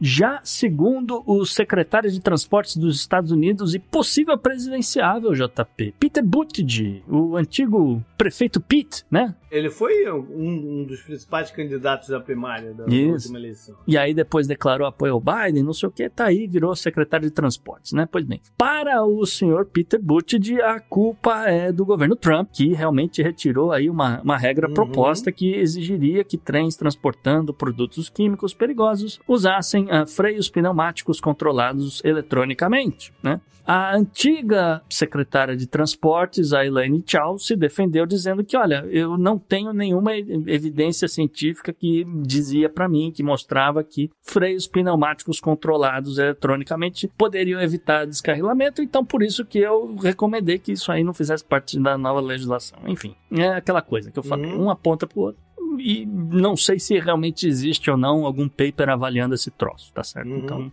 não vou também fazer juízo da causa. Ahn, agora, então, JP, mas assim, uma parcela da culpa também se recai sobre o, o próprio Peter Buttigieg e a EPA, né? Que é a, a- a Agência do Meio Ambiente dos Estados Unidos. Isso porque, né? Três dias antes do descarrilamento, eles optaram aí por queimar, né? Essas substâncias químicas que tinham vazado para evitar que chegasse aí no manancial, né? Como eu falei, para chegar no, no, no- Lake Erie, não sei o que. O que, pelos vídeos que tem pipocado hoje em dia, parece que não deu muito certo. E o pior de tudo, né? É que essa queima acabou gerando gases tóxicos, é, diversos tipos de partícula que acabaram sendo lançadas no ar. Ah, segundo o relatório aqui, é, pelo menos é, cloreto de hidrogênio e fos, fosgênio, fo, é, fosfogênio, não sei como é que chama isso, é, foram acabados aí lançados É pelo ar, isso o que, que explica, seriam... então, aqueles bichos morrendo bem longe do negócio, é isso? É, então, aparentemente é esse troço aí, JB, porque esses produtos químicos, eles já foram utilizados, por exemplo, como arma na Primeira Guerra Mundial. Uhum. Então, Cara, e realmente... quem é que aprovou isso de verdade? É, então, os caras foram lá, toca fogo, o procedimento seria esse e tal. Então, não, não sei como é que funciona o- a cadeia de comando, se foi, partiu do próprio. Né, A autorização partiu do, do, do, do PIT, se passou de, de outra pessoa, se o cara falou, não, a gente tá fazendo isso aqui que é o protocolo, e aí deu ruim, né? Porque os caras não sabiam com o que, que eles estavam lidando. Enfim, né? Discussões à parte, isso aqui não é tanto o, o, o- o grande propósito, vamos dizer assim, Uhum. dessa, dessa coluna, porque. ah, Ah, Tem é, um- outro- é uma, é uma consequência grave, né? é uma consequência grave, né? De qualquer jeito. é, é, Esse aqui é o ponto. assim, enquanto tá todo mundo apontando o dedo um pro outro, né? Tem, tem esse troço aí se espalhando, ou já se espalhou a essa altura, matou esses animais, esses peixes, etc. Ah, e eu ia também mencionar um outro, uma outra questão, essa é mais recente e até mais curiosa, JP, porque tem um vídeo né, de um, desse trem, desse trem que descarrilou, a 36 quilômetros antes do, daquele ponto da, da, da Palestina É. Oriental, né? Ele estava passando ali em meio a, a fábricas e não sei o que, que, que acontece muito, né? Ele tá passando assim no trilho e tal. E uma das câmeras de segurança de uma dessas fábricas filmou o, o, o, o trem passando e, e já estava pegando fogo, né? Se você olhasse embaixo ali do, do, de um dos vagões, você olha e, e, tá, e tá pegando fogo, né? E isso é um problema muito sério, porque eh, existem sensores, ou deveriam existir sensores, que a- alertam o, o- manobrista, que olha, tem um vagão pegando fogo, você tem um trem de 50 vagões, não sei o que, você não sabe se o, o, o- o 37 é o que tá pegando fogo, né? Então, o- no trilho tem um sensor de calor, tem sensor de um monte de coisa, e avisa o cara, olha, tem, tem algum problema, para o trem, né, pra evitar descarrilamento e tal. Deu pane Então, a- nisso também? Deu um- então, isso parece que não funcionou. E, a- o- o que é preocupante, né, é que eu falei, eles já sabiam desse troço a 36 quilômetros antes de chegar naquela cidadezinha. Ou seja, durante esse trecho de 36 quilômetros, nenhum sensor funcionou. E- ou, ou não existem esses sensores, ou eles estão quebrados. Eu, eu- eu não sei a situação, mas a galera levantou essa bola e falou, cara, tem que dar aí uma, uma, uma olhada nisso aí também. E aí, de novo, isso vai bater lá no secretário de transporte, que é quem tem que fazer a manutenção, né? E, assim, mas como eu falei, essa coluna na verdade é sobre acidentes ferroviários, tá? Porque não é o primeiro acidente que a gente tem notícia. Aliás, ele não é nem o primeiro desse mês, né? É um levantamento que fizeram desde 2020 nos Estados Unidos, eles registraram pelo menos 48 descarrilamentos, tá? Uma média aí de 4 por mês. Tá? Sendo que, assim, dois dias antes do acidente em Ohio, aconteceu um em Detroit, Michigan, né? Um, um trem descarrilhou numa ponte. Dez dias depois do acidente de, de, de Palestina Oriental, ocorreu um, um outro uh, descarrilamento em Splendora, Texas. E hoje, JP, Hum. dia de gravação, cara, aconteceu de novo um descarrilamento em Detroit, Michigan. É, é, eu tenho duas considerações a fazer sobre isso tudo aqui. É, uma é o seguinte: a imprensa internacional e a galera internacional olhou muito mais para isso do que o pessoal interno. Sim, Sobre, sobre o a acidente. gente tava falando, a gente tava falando de balão em OVNI. É, não foi falado quase isso aqui na mídia interna do- do- dos Estados Unidos. Teve um abafa um, para se minimizar o, o discurso e a história, tá? E, e isso é uma coisa interessante que eu vi. E a outra, cara, é, é sobre essa questão de infraestrutura, né? É, é, Precariedade, defasagem tecnológica, ligado a várias desregulamentações em diversos setores que ocorreram durante o governo Trump. Aquilo que você Tem falou também. lá no início do, né, do, do, do lobby e tal, não foi só no trem, foi em várias, vários segmentos que Uhum. as fiscalizações foram né, é, canceladas. Canceladas não é o termo, mas sei lá, enfim, acabou inúmeras fiscalizações. E, cara, eu tenho muita preocupação, cara. Eu tenho muita preocupação e tenho muito medo de nos próximos 5 a 10 anos a gente ver um acidente nuclear sério aqui nos Estados Unidos. sério acontecer também. E que seria catastrófico. É, não seria impossível, tá? Não seria impossível. Mas um outro, assim, a gente tá falando aqui de, de produtos químicos pesados, né? A gente Uhum. falou aí de, de, de cloreto de, de hidrogênio, etc. Ah, matéria que é usado para fazer PVC e tal, não sei o que. Teve um acidente rodoviário que não tem nada a ver com essa história, mas não deixa de ser um acidente. No Arizona, ah, perto de É. Tucson, onde ah, tombou uma carreta que estava transportando ácido nítrico E o governo mandou as pessoas se, se trancarem em casa, né? se trancar em É, casa vi, porque a- o gás do ácido nítrico é extremamente corrosivo, né? Então, também não precisa entrar em Enfim, é. O, o fato é que assim, esse monte de químico tá, tá sendo transportado pra lá e pra cá e hum, parece que tem algum problema. Parece que tem algum problema porque não ou o motorista não, não- né, não- também não tô querendo né, culpar os caras, mas ou o, o- cara não tá sabendo o que ele tá fazendo, tá, tá tran- transportando esse ácido nítrico, o que quer que seja, ou o outro tá né, lidando ali com o trem, não está sendo auxiliado ou não está sabendo reconhecer o que, que o painel tá dizendo pra ele, que ah, tá pegando fogo no vagão, às vezes, porque, né, às vezes o sensor funcionou, Ah, eu acho que é problema de equipamento. Eu acho que é problema de equipamento. né? Porque, ou e realmente pode ser que esteja faltando esses, esses ah, sensores todos. É, preocupa, na verdade, o abafa, de certa forma, porque isso aqui devia chamar atenção, Sim. né? Porque quando, quando você chama a atenção de um troço desse tamanho, alguma coisa acontece para melhorar. E mais uma cidade no norte industrial dos Estados Unidos que está tentando sobreviver de alguma forma. Porque tá, tá, tá, tá comprometido. Completamente ser habitado. comprometidas É aí. de ser habitada, ser- é, não, não tá errado. E, porra, né, co- como é que faz, né? Como é que faz agora? Como é que lida com essas pessoas? Como é que lida com a água daqui pra frente? Porque, de novo, né, como eu falei, o Canadá ficou preocupado com esse negócio estando no, no lago aí. E, enfim, né, e, e aí a gente tá tudo falando desse negócio, aí tem a notícia que tem mais um descarrilamento. Então, é, eu não sei, eu não sei dizer se, é, ah, vamos então acabar com o transporte de ferrovia, porque não é o caso, porque realmente É necessário. ah, é é necessário. eu- eu- muita gente tira sarro porque quando você olha transporte de passageiro de, de ferroviário nos Estados Unidos, ele é praticamente inexistente. Inexistente. Agora, se você olhar transporte de carga nos Estados Unidos, É ele hora. é praticamente ferrovia. É muito maior do que a Europa. Muito maior do que a Europa. né? E, obviamente, eu tenho aqui trem passando na minha porta, eu não sei JP e Orlando. Toda hora. Aqui, puta, aqui pra todo lado. É, Pra todo então, lado. é, é, então acho, pode ser que passe algum, algum trem alguma hora que eu não, não esteja sabendo, levando alguma coisa química que de repente pode tombar. Porra, não sei. E se tombar, eu faço o quê? Né? É aquela coisa. Então, Up next. problemas. Up next.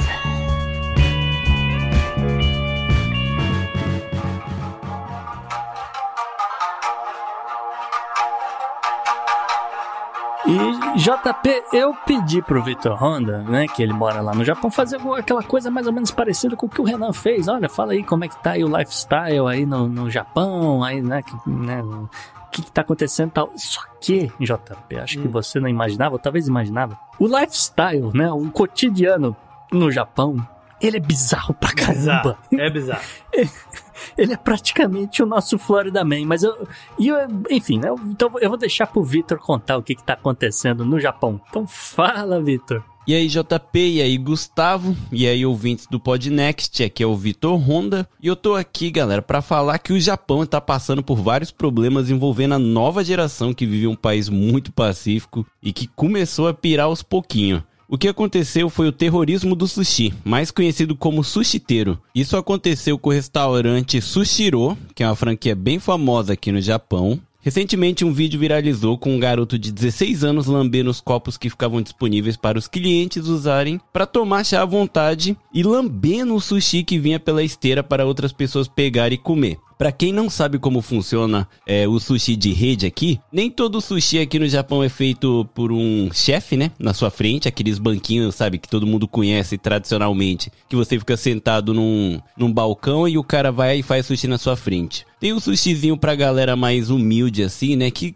é gostoso igual, mas ele vem em esteira. Você senta na mesa e fica passando uma esteira do seu lado com vários tipos de sushi. Aí na mesa tem shoyu, tem é, shoga, que no caso. Como é que fala shoga? Acho que é a mesma coisa. Wasabi, gengibre, né? Em conserva. Fica tudo ali para você colocar o tanto que quiser e usar o quanto quiser. E essa galera, em forma assim, tipo de, de desafio, tava colocando esse gengibre na boca e depois devolvendo, lambendo os bicos do shoyu, é, lambendo o sushi, lambendo o dedo e passando no sushi que tava passando pela esteira, sem pegar, sabe? Então, umas paradas bem nojenta e bizarra. E o pior de tudo é que nessa idade, 16 anos, você não vai nem preso e não nem tem que dar satisfação de nada, sabe? Então é uma parada bizarra. E eu que sou muito fã dessas redes, tem várias franquias, né? Tem vários tipos de, de rede assim desse sushi. E tava rolando isso em todos praticamente, sabe? E pô, aí você fica meio com o pé atrás de ir, sabe? E agora eles estão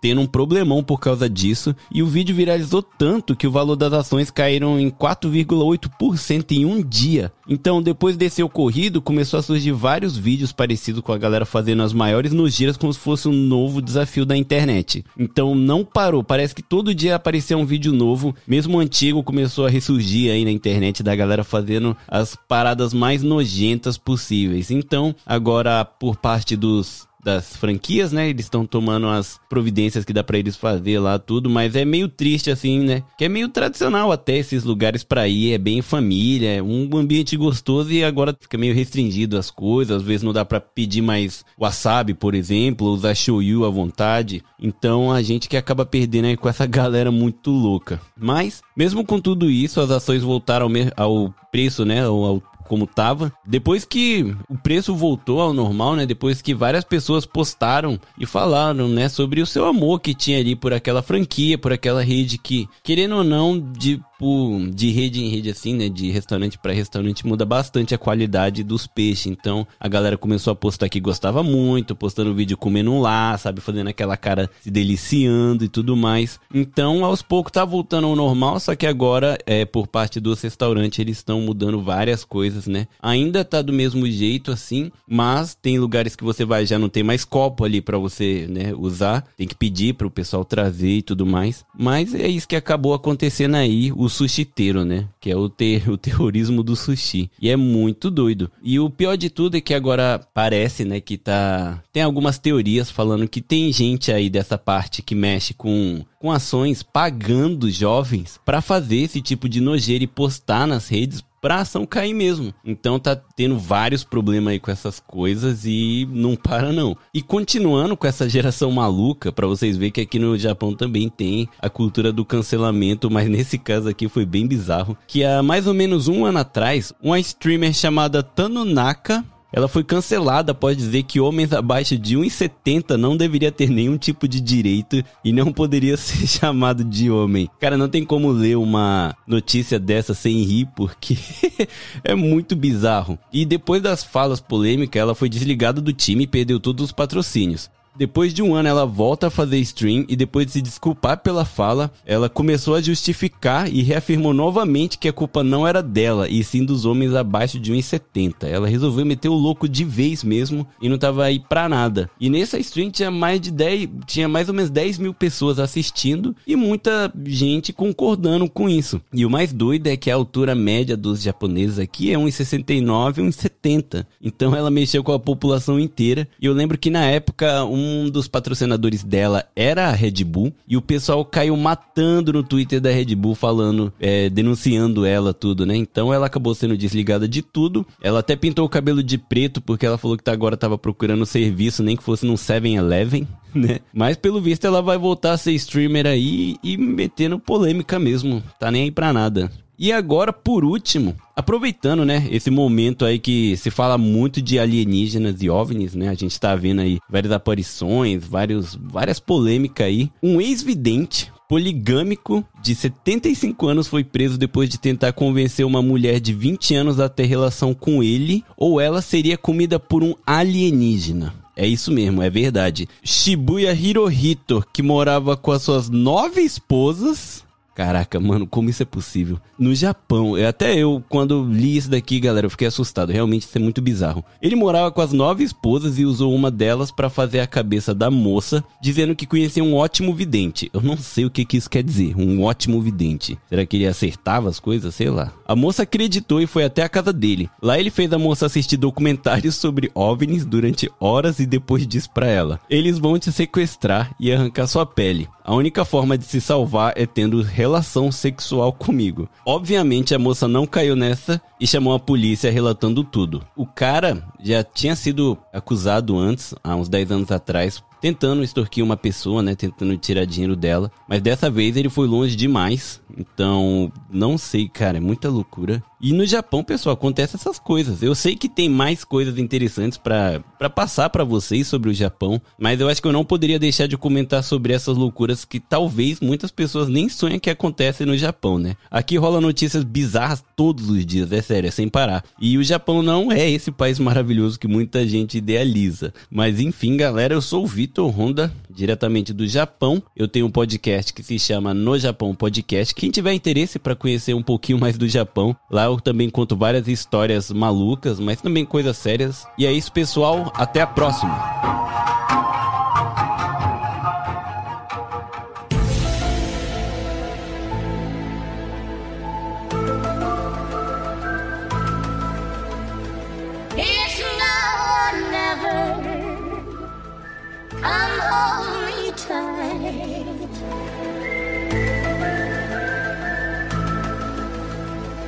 Florida Man, Gustavo.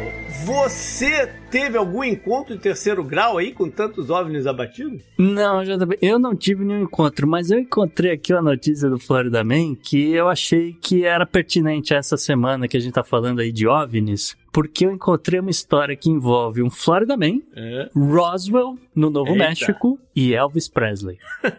Tudo a ver. Tudo, tá tudo bem, né? Então, vamos lá. Então, atenção aí você que acredita na conspiração de Roswell, ah, os, os Roswell Lights, né? acho que é assim que se chama. E vamos falar aqui do, do Florida Man, JP. Isso porque, vamos lá, olha só. Florida Man empresário vai tentar ressuscitar o avião do Elvis. Né? O Florida Man arrematou aí num, num leilão, ele que é empresário e, e influência, né? Comprou aí o, o Lockheed Jetstar de 1962, que pertenceu aí ao rei do rock and roll, Elvis Presley, e ele planeja transferir para Tampa, aqui na Flórida, né? O, por e-mail, né? O, o Roswell International Air Center, né? Que é onde estava exposto o avião, na cidade não de tem nada Roswell. a ver com a área 51, nada disso. É só um museu É. que tem lá. Supostamente. Hã? Brincadeira. Mas é um museu que tem lá na cidade de Roswell, no Novo México, confirmou de fato. Não, é, o Florida Man arrematou aí no, no leilão. E o Florida Man disse que é, ele ainda não tem 100% os planos do que, que ele vai fazer com o avião, mas que a intenção dele é ajudar a manter o legado do Elvis vivo, né? Então, o avião do Elvis vai ser desmontado, vai ser é, transportado provavelmente de trem. Aham. Vai chegar aí em Tampa e o Florida Man com a equipe dele vão lá, vão, vão restaurar, vão, vão remontar, etc. O avião que precisa de uma atualização aí de, de equipamentos, não tem motor, né? Uhum. Mas enfim, é, a empresa do, do Florida Man é especialista nesse tipo de, de restauração, inclusive porque eles, eles já restauraram um MiG-15, né, um caça-russo que estava parado aí há 12 anos, eles conseguiram recuperar. Eles também recuperaram um T-6 da Segunda Guerra Mundial, que era utilizado para treinamento da Força Aérea Uhum. Americana. E um Jenny da Primeira Guerra Mundial, né? Então, então realmente esses caras sabem o que estão fazendo, né? O que, que é o avião do Elvis? É mole. É. É, né? Enfim. Bem mais recente que todos esses aqui, pô. Não, o MiG não, mas os outros. Os outros sim, é. E, bom, ele também revelou planos de, no futuro uh, resgatar um dos cinco aviões da Marinha que desapareceram no Triângulo das Bermudas na década de 40. Olha aí. Eu, Florida bem, cara. Ele, ele sabe o que ele tá fazendo, né? Só ele que entende. Mas enfim, né? o cara vai aí fazer a caça ao tesouro dele, mas foi, foi- esse, foi, foi isso que eles perguntaram, né? Ah, O que que você faz, tá, etc. Mas, enfim, de qualquer forma, né? Segundo o Florida Man, o fato do avião estar exposto em Roswell, JP, era uma prova de que Elvis era alienígena. Mas isso a gente viu naquele documentário sensacional que se chama Men in Black. Men in Black, É. é, perfeitamente. Também, né, com relação ao avião aí, para contextualizar para os ouvintes, o Elvis foi dono de fato desse, desse Jetstar. Pelo menos ali entre dezembro de 76 e começo de 77, o Elvis na época pagou 840 mil dólares. Mas ele não, ele não comprou, então ele alugou, né? Por, por dois meses aí com o avião. É, mais ou menos, é um pouco mais, mas assim, de qualquer forma, ele quase não usou, né? Esse aqui é o ponto. E o que seria hoje equivalente aí a 4 milhões e meio de dólares aí, segundo o site uh, McCune Auctions. O, o avião chegou a Roswell no início do- do- dos anos 80, né? Isso porque o Jetstar foi passando de entre vários donos, né? Não- O Florida Man atual não é o atual dono, né? Hum. Passou por vários proprietários. A gente que comprou, faliu, não sei o que, acabou doando pro museu. E em 99, né? Justamente foi o ano que chegou no museu e ficou lá num. Enfim, né? Parado lá em exposição. Mas uma coisa ainda curiosa nessa história maluca, JP, é a identidade do Florida Man. Porque normalmente a gente não, não fala o nome, né? Pra criar, pra alimentar a lenda, vamos dizer assim, dessa figura folclórica. Uhum. Mas o Florida Man, ele tem um nome curioso. O nome dele é James Webb. Igual o telescópio, brother. Ainda tem.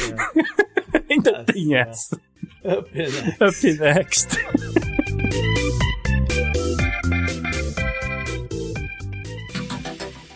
Anote no seu calendário.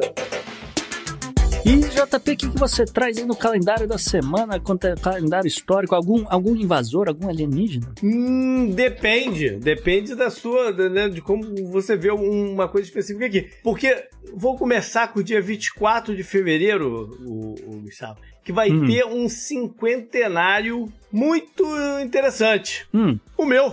Olha, faço cinquentinha. faço cinquentinha nesse dia, rapaz. Quem diria você? olha só, feliz aniversário pro JP. Você pode me considerar um alien, né? Porque, não, quem sabe? Quem sabe até. Uma Enfim, bela efeméride, uma É. bela efeméride, É. JP. Parabéns.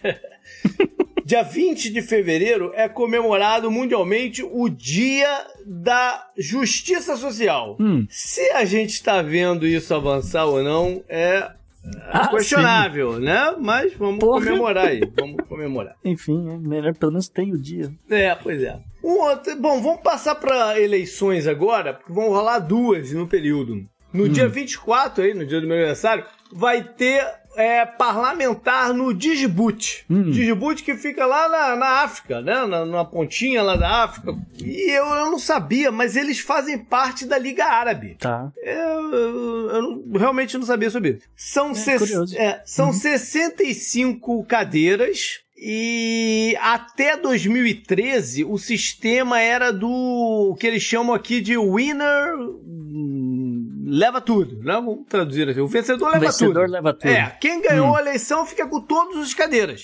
É uma coisa meio maluca. Mas É, o total. é, aí em 2013 mudou. Agora o vencedor geral leva 80% das cadeiras. Porra, vai mudar muita coisa. E os outros 20 é distribuído proporcionalmente aos votos do- do- dos outros partidos. Agora Nossa. também, ô, Gustavo, nada disso importa muito, porque o de Djibouti é uma ditadura e que o presidente é eh, nomeado por questão hereditária. Então, É, então tá certo. Vamos para outro país africano. Esse é um país muito maior, né? E muito mais relevante no, no continente. Dia 25 de fevereiro tem eleições gerais. Presidencial e parlamentar, senado, tudo. Na Nigéria. Olha aí. É, essa aqui é grande, né? Essa tem que ficar de olho. É. O atual presidente, o Bukhari, não pode mais se eleger, né? Já, já Hum. cumpriu aí o máximo que ele, que ele podia. O cara do seu partido é um cara com nome engraçado. Ele se chama Bola Tinubu. E ele era o ex-governador da região de Lagos, né? Que é a, a maior e que tende a ser decisiva na parada. Uhum. Só que tem um outro cara aí na parada que se chama Peter Obi, que é de um Tá. partido que normalmente é pequeno por lá. Não é o principal é, adversário do APC, que é o partido do atual presidente. Né? O, Uhum. o que tradicionalmente é o principal adversário é o PDP, que seria o Partido Democrático Popular, alguma coisa assim, entendeu? Hum. Esse cara é do partido do Labour, como se fosse o Partido É, dos Trabalhadores. Trabalhista. É o trabalhista, é o partido do PT, sei lá, pequenininho, Uhum. PT pequenininho. E esse cara tá conseguindo arrebatar o eleitorado do país inteiro, mas o eleitorado jovem do país. Hum, Então pode vir uma onda de mudança aí via esse esse novo cara. é, em termos de Nigéria, não, não pode descartar risco de confusão, né? Também tem essa. Mas uma coisa muito, muito estranha que está acontecendo é em relação às, é, às pesquisas de- eleitorais.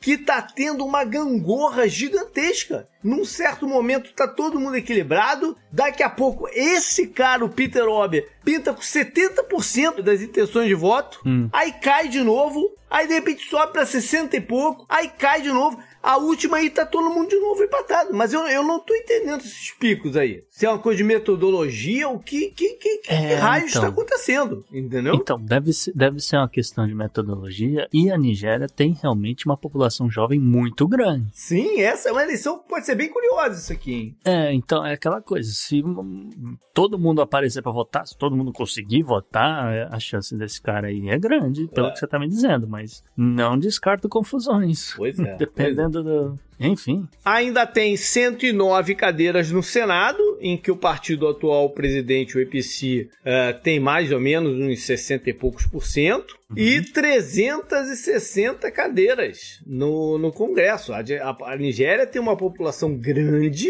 e crescente. Nas projeções assim de futuro, ela entra no top 5 de população mundial. Nas projeções que ele se faz. É como eu falei, jovem. É, é- é jovem pra caramba. Exato. Uhum. No momento, a APC tem 202 das 360 cadeiras do parlamento. A se o que vai rolar aqui. É. Bora então para a agenda histórica. E engraçado, acabei de bater o olho aqui. Eu, todos os anos que eu peguei, mais ou menos num intervalo de. Não, num intervalo de 30 anos, todos terminam com dois. Olha só que curioso. É, olha aí. Você foi abduzido e não sabe, JP. É, pode ser, pode ser.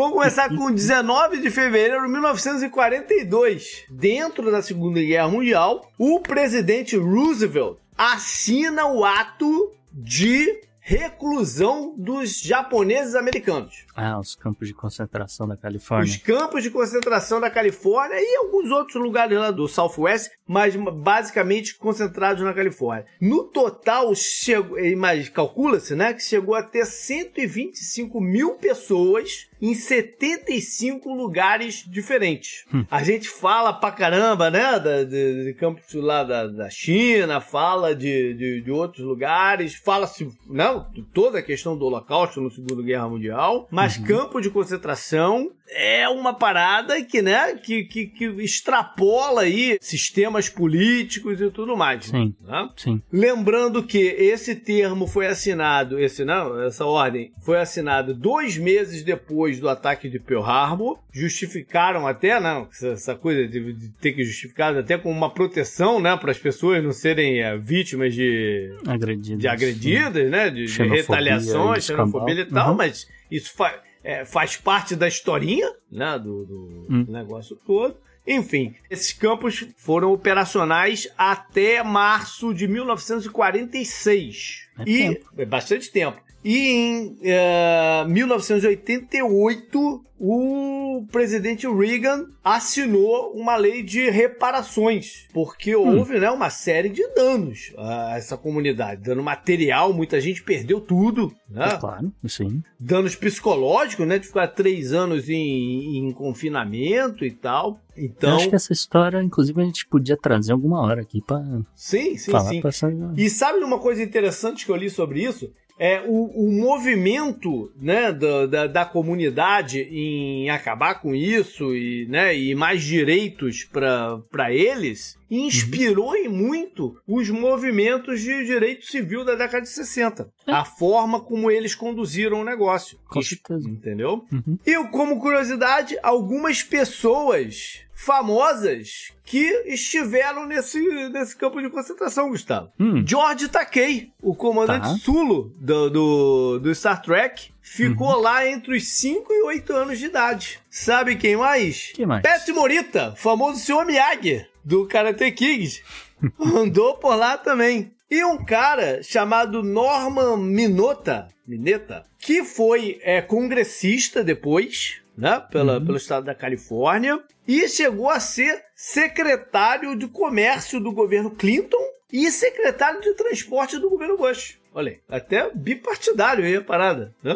É, enfim, algumas celebridades aí que... Esse, esse nome não é estranho. É, mas, uh, Ok. Enfim, vamos lá então pro dia 20, agora 1962. Eu tô bem americano aqui nessa parte do- da parada, mas enfim, foi, o, foi quando John Glenn, né, astronauta, O cara da rodovia. é, não, mas ídolo da, né, de quem curte a, a parada espacial e tal. Numa das últimas fases do projeto Mercúrio, ele orbitou, foi o primeiro americano na órbita da Terra. Ele, ele rodou a Terra três vezes, né, e se torna o primeiro americano a fazer isso. É, o John Glenn que depois vai ser senador, não, senador do Partido Democrata entre 75 e 99 no estado de Ohio, Ohio de novo. Ah, Ohio. Ah, É. eu achei que tinha sido pela Flórida. E- Mas tudo bem. E agora, 10 anos depois, 1972, foi a visita do presidente Nixon na China. A primeira vez que um presidente americano vai lá em 21 anos, né? Tentando restabelecer aí o contato, a diplomacia e os traços econômicos. Né? É, que a gente vê tão deteriorado hoje, né? 50 anos depois. É, com a China. É, a gente tá falando aqui de China continental. obviamente, Isso, isso, isso. Estados Unidos e Taiwan já já estavam, né?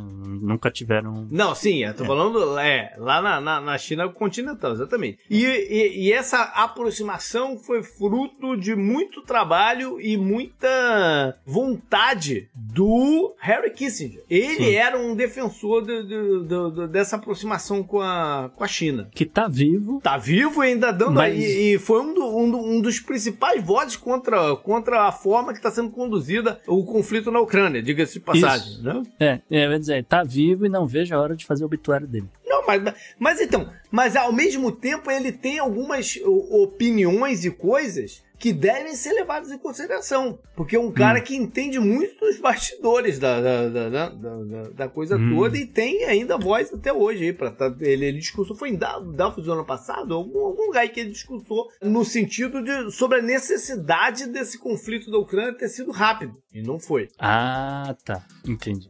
Tá bom. Up that. Up next.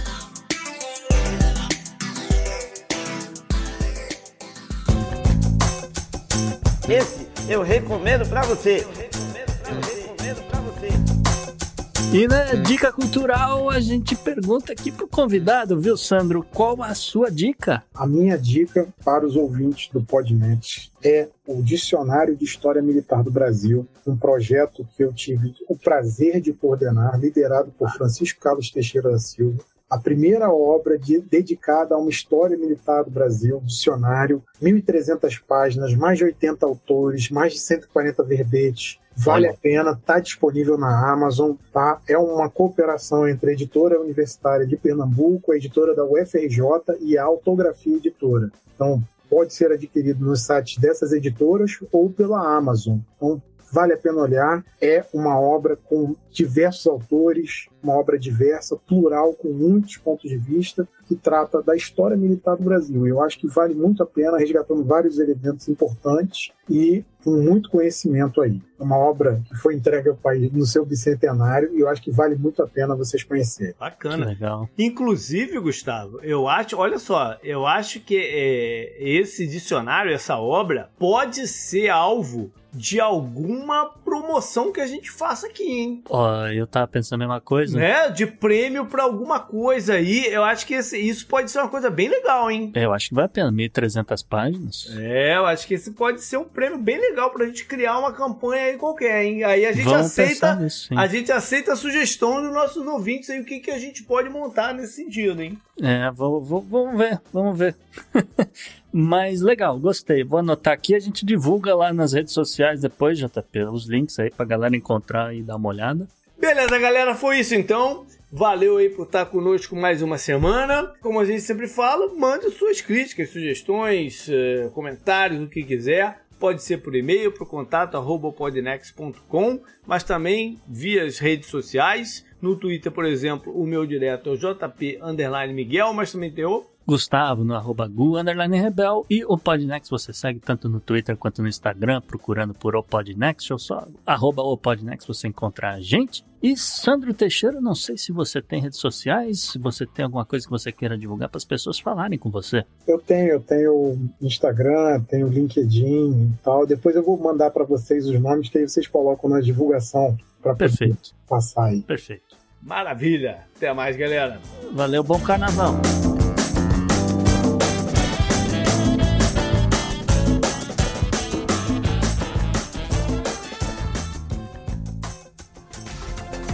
Este episódio foi editado por Atelas, soluções em áudio para podcasts.